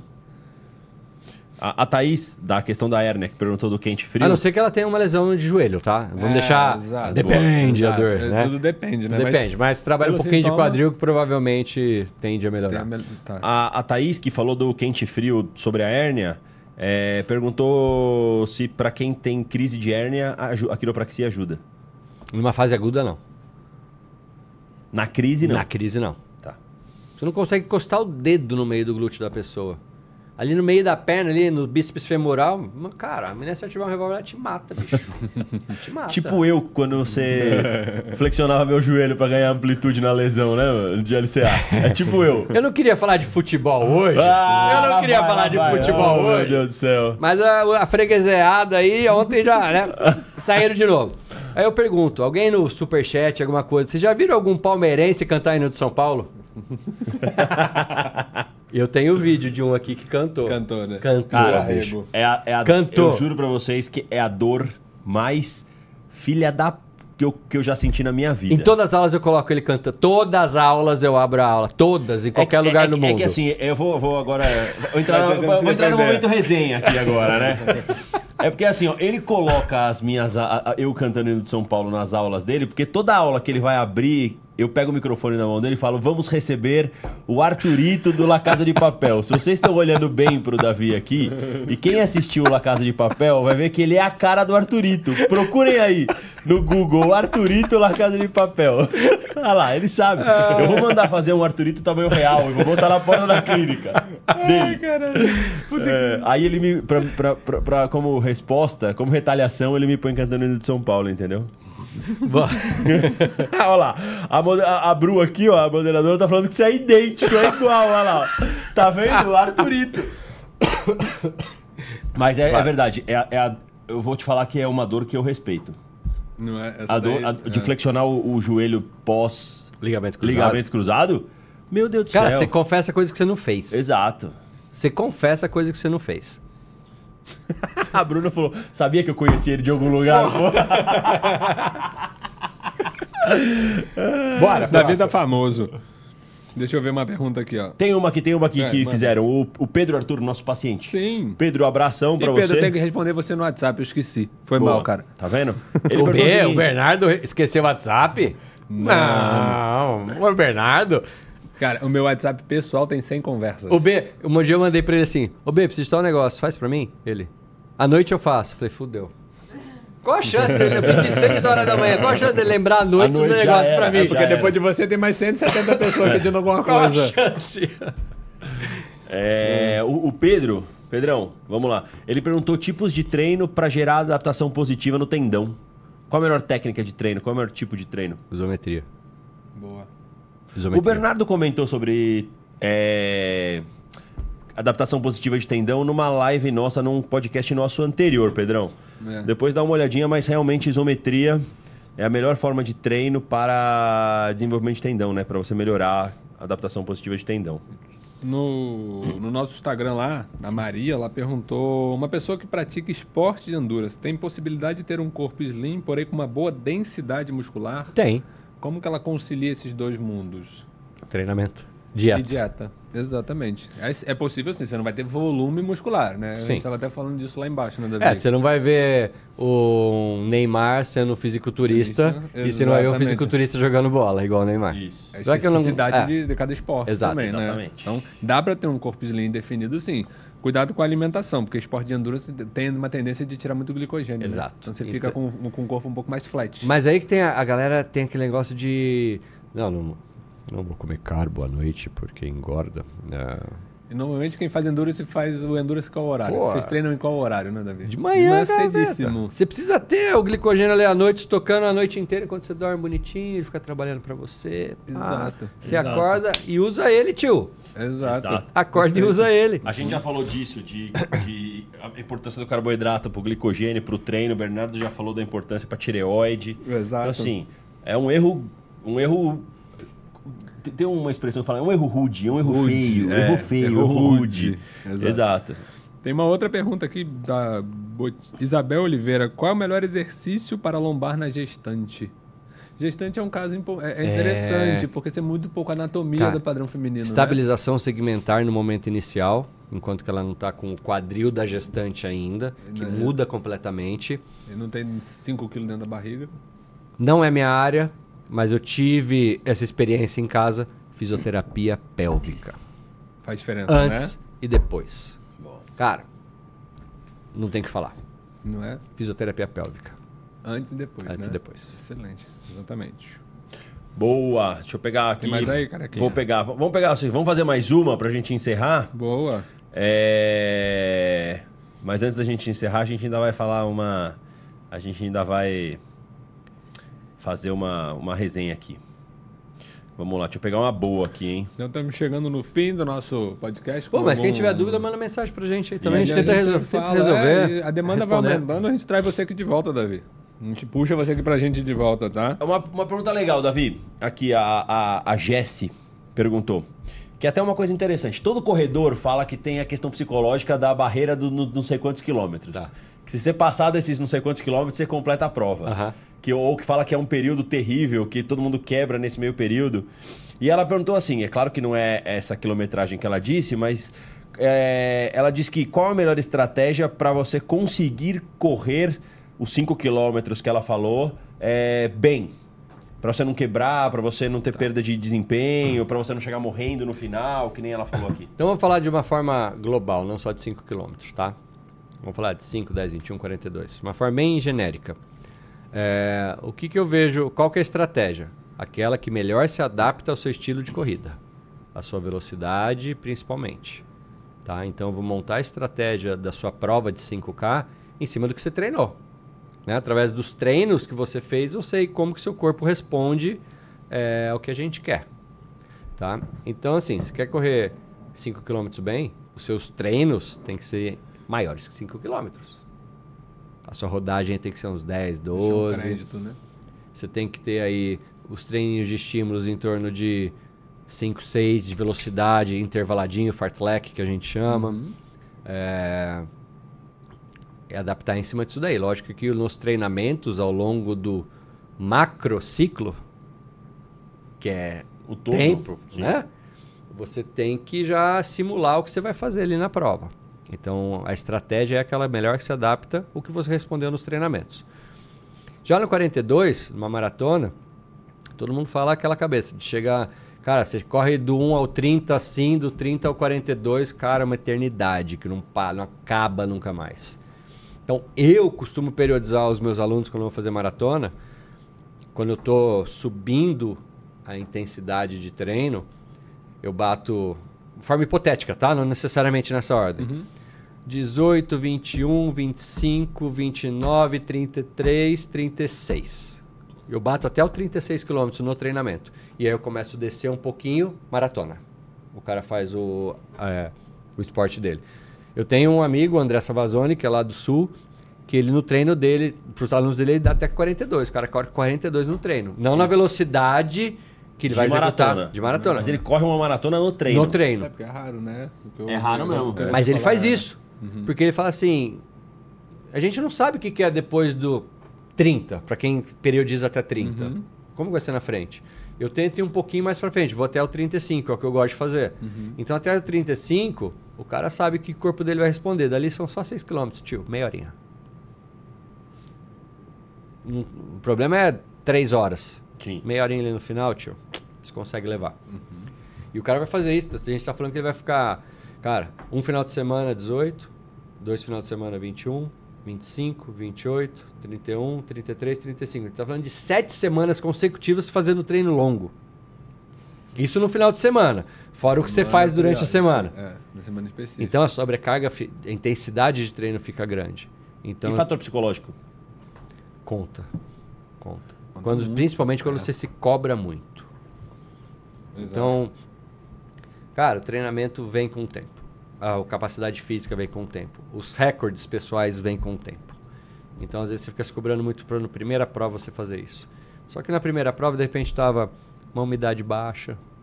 Fudeu, seu A batimento própria- vai lá em cima. Você tende a se fadigar um pouco mais rápido. Uhum. Você não se hidratou bem, não hidratou durante a prova, você vai perder força muscular. Tá? Aí vai ter cãibra. Cãibra não é só falta de água, né? Cima. É, cãibra é Sim. Não é Sim, só falta de água, ter câimbra. Ah, não me hidratei bem, aí deu câimbra. Não. Então, peraí. Vamos ver que sua nutricionista ou que seu nutricionista colocou aí de suplementação para você fazer ao longo da sua atividade física. Então, acho que o objetivo, voltando na pergunta, é exatamente saber periodizar e montar a estratégia de prova em cima do que ela respondeu nos treinamentos. Boa. A chance de erro diminui bastante. Boa. O anfitrião do Davi na Nova Zelândia mandou um superchat pra, pra finalizar. Ô, aí. Gão, arruma a cama aí que o Davi vai chegar logo mais, né? E a cama pra bicicleta dele também, tá? É, exatamente. Só que, ele tá, che- só que ele tá chegando em quatro aí, viu, tio? É, é esposa e mais duas. É, isso aí. Manda aí a pergunta dele. É, Qual a opinião para mesa que levanta para escritório e ficar em pé? Tenho uma dessas mesas e fico com dor nas costas. Já viu essas mesas? Não. tem- é uma mesa padrão escritório, só que ela tem um botãozinho que ela eleva, então você consegue continuar trabalhando de pé na mesa. Eu acho legal. Interessante. Acho legal, É, interessante. Você modifica um pouco. Você do- modifica a sua postura. Exato. É a mesma coisa, você para um pouquinho e sai pra dar um rolê. Acho excelente. É, não, mas não é pra ficar trabalhando É, em pé. mas tem que 20 tomar o cuidado, inteiro, né? se Tem você que- ficar em pé e a perna totalmente esticada, você vai ter dor lombar. Coloca um- uma escadinha ali, Aham. descansa um pé na escadinha e outro embaixo, vai revezando. Você é. não sobrecarregar a lombar. sobrecar-. Senão você tá tirando a atenção daqui e jogando lá Jogando lá embaixo. embaixo. Perfeito. Boa. Perfeito. Boa, é isso aí, pessoal. A gente vai encerrando as perguntas. É... Pô, mas se alguém tiver dúvida, pode mandar no chat pessoal aí. de Boa, uma um. das coisas importantes é o seguinte: você encontra o Bernardo no arroba Bernardo Palmer. Você me encontra no arroba Heraldo Underline Albuquerque. E Davi, onde o pessoal te encontra? Onde é que o pessoal te Arroba- encontra? Sansão Alves dos Santos, 102, décimo andar. Arroba Davi Underline Ronce, H-O-M-S-I. Arroba Davi Underline Ronce, beleza. Davizão, pra terminar, a gente tem que terminar com resenha, né, cara? Então é o seguinte, eu, eu queria que você contasse uma história que você tem com a gente e a gente contasse alguma história legal que a gente tem com você. E aí a gente encerra esse, esse primeiro podcast convidado. eu vou fazer as honras, eu vou começar, eu vou começar. Eu começo aqui, ó. Lá vem. Que é- eu tenho uma história muito boa com o Davi, gente. Que é o seguinte: o Davi falou que a, a faculdade de, fisio- de fisioterapia foi em que ano? 97, até Nove- 2001. 97 a 2001. E a faculdade de educação física foi? 2017. 2017. E a gente sabe, vocês já perceberam que o Davi é um cara, porra, corrido pra caramba, trabalha pra caramba, atende muito paciente e tal. Então, consequentemente, Davi não tinha muito tempo de estudar na faculdade de educação física, né? Aí tô eu em casa uma sexta-feira, toca meu telefone, meu amigo Davi me ligando. Heraldinho, falei que? Me salva. Falei, o que aconteceu? Amanhã eu tenho prova de bioquímica. Eu falei, ah, você que vai fazer a prova pra mim. falei, como é que é? São parecidos, ó. Os dois são É, iguaizinhos, ó. Careca é igual. iguaizinhos. Você que vai fazer a prova pra mim. Falei, Davi, não tem como, cara. Como é que eu vou aparecer lá na sua faculdade pra fazer a prova pra você? Não, não, não, você não vai. Quem vai sou eu. Mas eu vou fazer o seguinte: eu vou tirar foto da minha prova, vou te mandar e você me passa as respostas. Falei, Davi, eu tenho um campeonato de futebol no dia seguinte, cara, no sábado. Vai ser complicado, mano, dá seus pulos, se vira aí. Falei, tá bom, vou te ajudar. Cheguei no dia seguinte no campeonato de futebol, cheguei no técnico do meu time e falei: Olha, eu tive um probleminha em casa, preciso resolver um negócio aqui no telefone.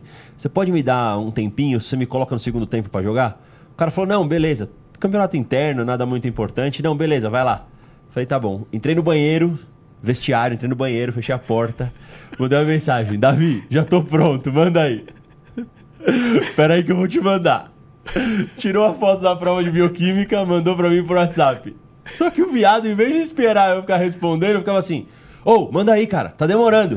Manda aí, qualquer um, qualquer um. Eu falava, calma, Davi, tô, tô respondendo, mano. Vai, mano, manda aí, manda aí. Bom, respondi a prova inteira. Passou uns 4, 5 dias, chegou uma mensagem dele: Heraldinho, falei, que? Passamos, tiramos oito. então, Foi isso, cara. Eu, eu me formei junto com ele, me formei duas vezes em educação física. Com especialização em bioquímica. Vai receber É a isso cartinha em casa vai mandar refazer essa prova agora. Né? Boa, muito boa. Né? A, a minha história com o Davi não é uma história, mas é um agradecimento de verdade. Eu vim pra São Paulo sem nem ter onde morar. Né? Esse cara aqui nem me conhecia me cedeu a casa dele pra ficar durante um tempo. Né? Então, assim, de coração, obrigado, Davi. Obrigado mesmo. É, cara, pô. Bicho, se a gente não se ajudar, cara, entendeu? O mundo não vai pra frente. Exatamente. Entendeu? Não vai. É, lógico, tinha. Pô, tem amizade com o Paulo já há um puta tempo, tem uma amizade com o Heraldo há puta tempo. Você entrou pra família. Então não tinha como, cara. Entendeu? E.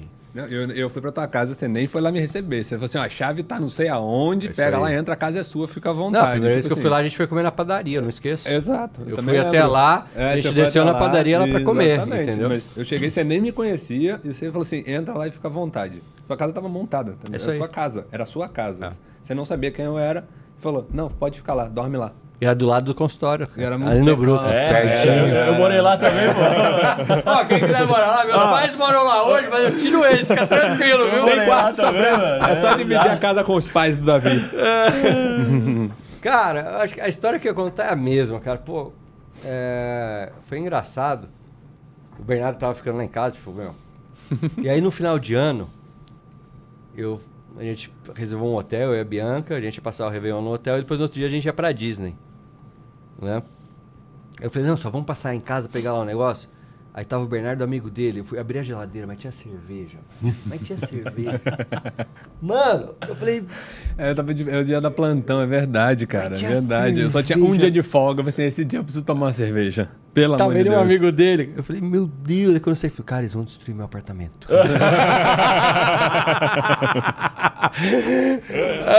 Ficou inteiro, né, Davi? Ficou inteiro. Ficou, Não quebramos nada, não. Ficou inteiraço. Ah, cara, cuidado se a gente for contar a história, cara. Não, a gente vai acabar nunca mais, bicho. Quem divide multiplica, divide, Davi. multiplica, cara. Puta que...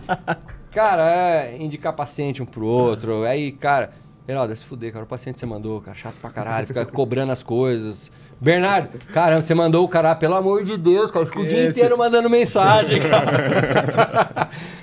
mas, É, mas- cara, o bom das coisas, cara, é que é só história boa, entendeu? Só alegria. É Verdade. só história boa. Jogar Então, pra cima, né, Davi? a gente pensar lá atrás, cara. Exato. É, tudo que passou. É, é- é muito bom ver onde a gente chegou junto com essa, Exato. com essa irmandade aqui, né? Exato. Porra, legal pra E, caramba. cara, não tem competição, né, cara? Não, um cresce, exato. outro Um cresce, o um, outro. vai, um vai puxando o outro, cara, Exato, entendeu? exato, Às exato. vezes, cara, pô, mas você indica mais, eu indico menos, cara, é muito do perfil também. Enfim, a gente, na medida do possível, não tem obrigação de indicar pro outro.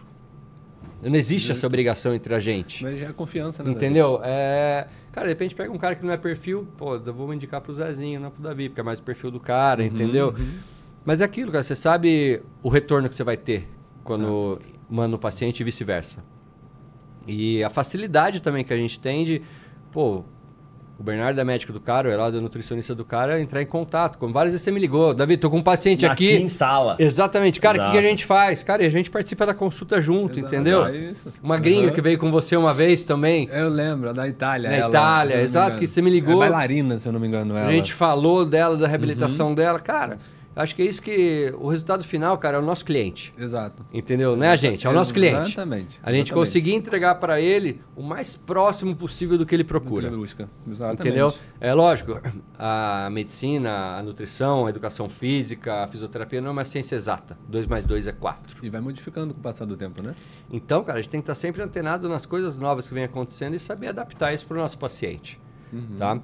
E, cara, puta, a história não vai acabar nunca mais. É. Por isso que a gente vai te chamar pra mais um podcast, fica tranquilo. Vai ter a parte 2 do Davi aqui com a gente.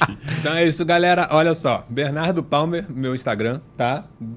Heraldo Underline Albuquerque e Davi, Davi Underline underline. H-O-M-S-I. M de Maria, S de sapo e de igreja. E de igreja. Muito bem. Viu? Galera, a gente se vê em breve no mais, em mais um O Careca Cast. tá? Vai aguardando suas perguntas e a gente se vê sexta que vem. Sexta que vem, te- talvez um Porém, convidado depende. especial. Sexta que vem, ao vivo Ao vivo, novamente. Exatamente. É, agradecer, Davizão. Davi, Obrigado, valeu. cara. De coração. Foi sensacional. Inauguração da nossa mesa de convidados aqui. Cara, Exatamente. privilégio, hein? É, exatamente. Chupa, Paulo.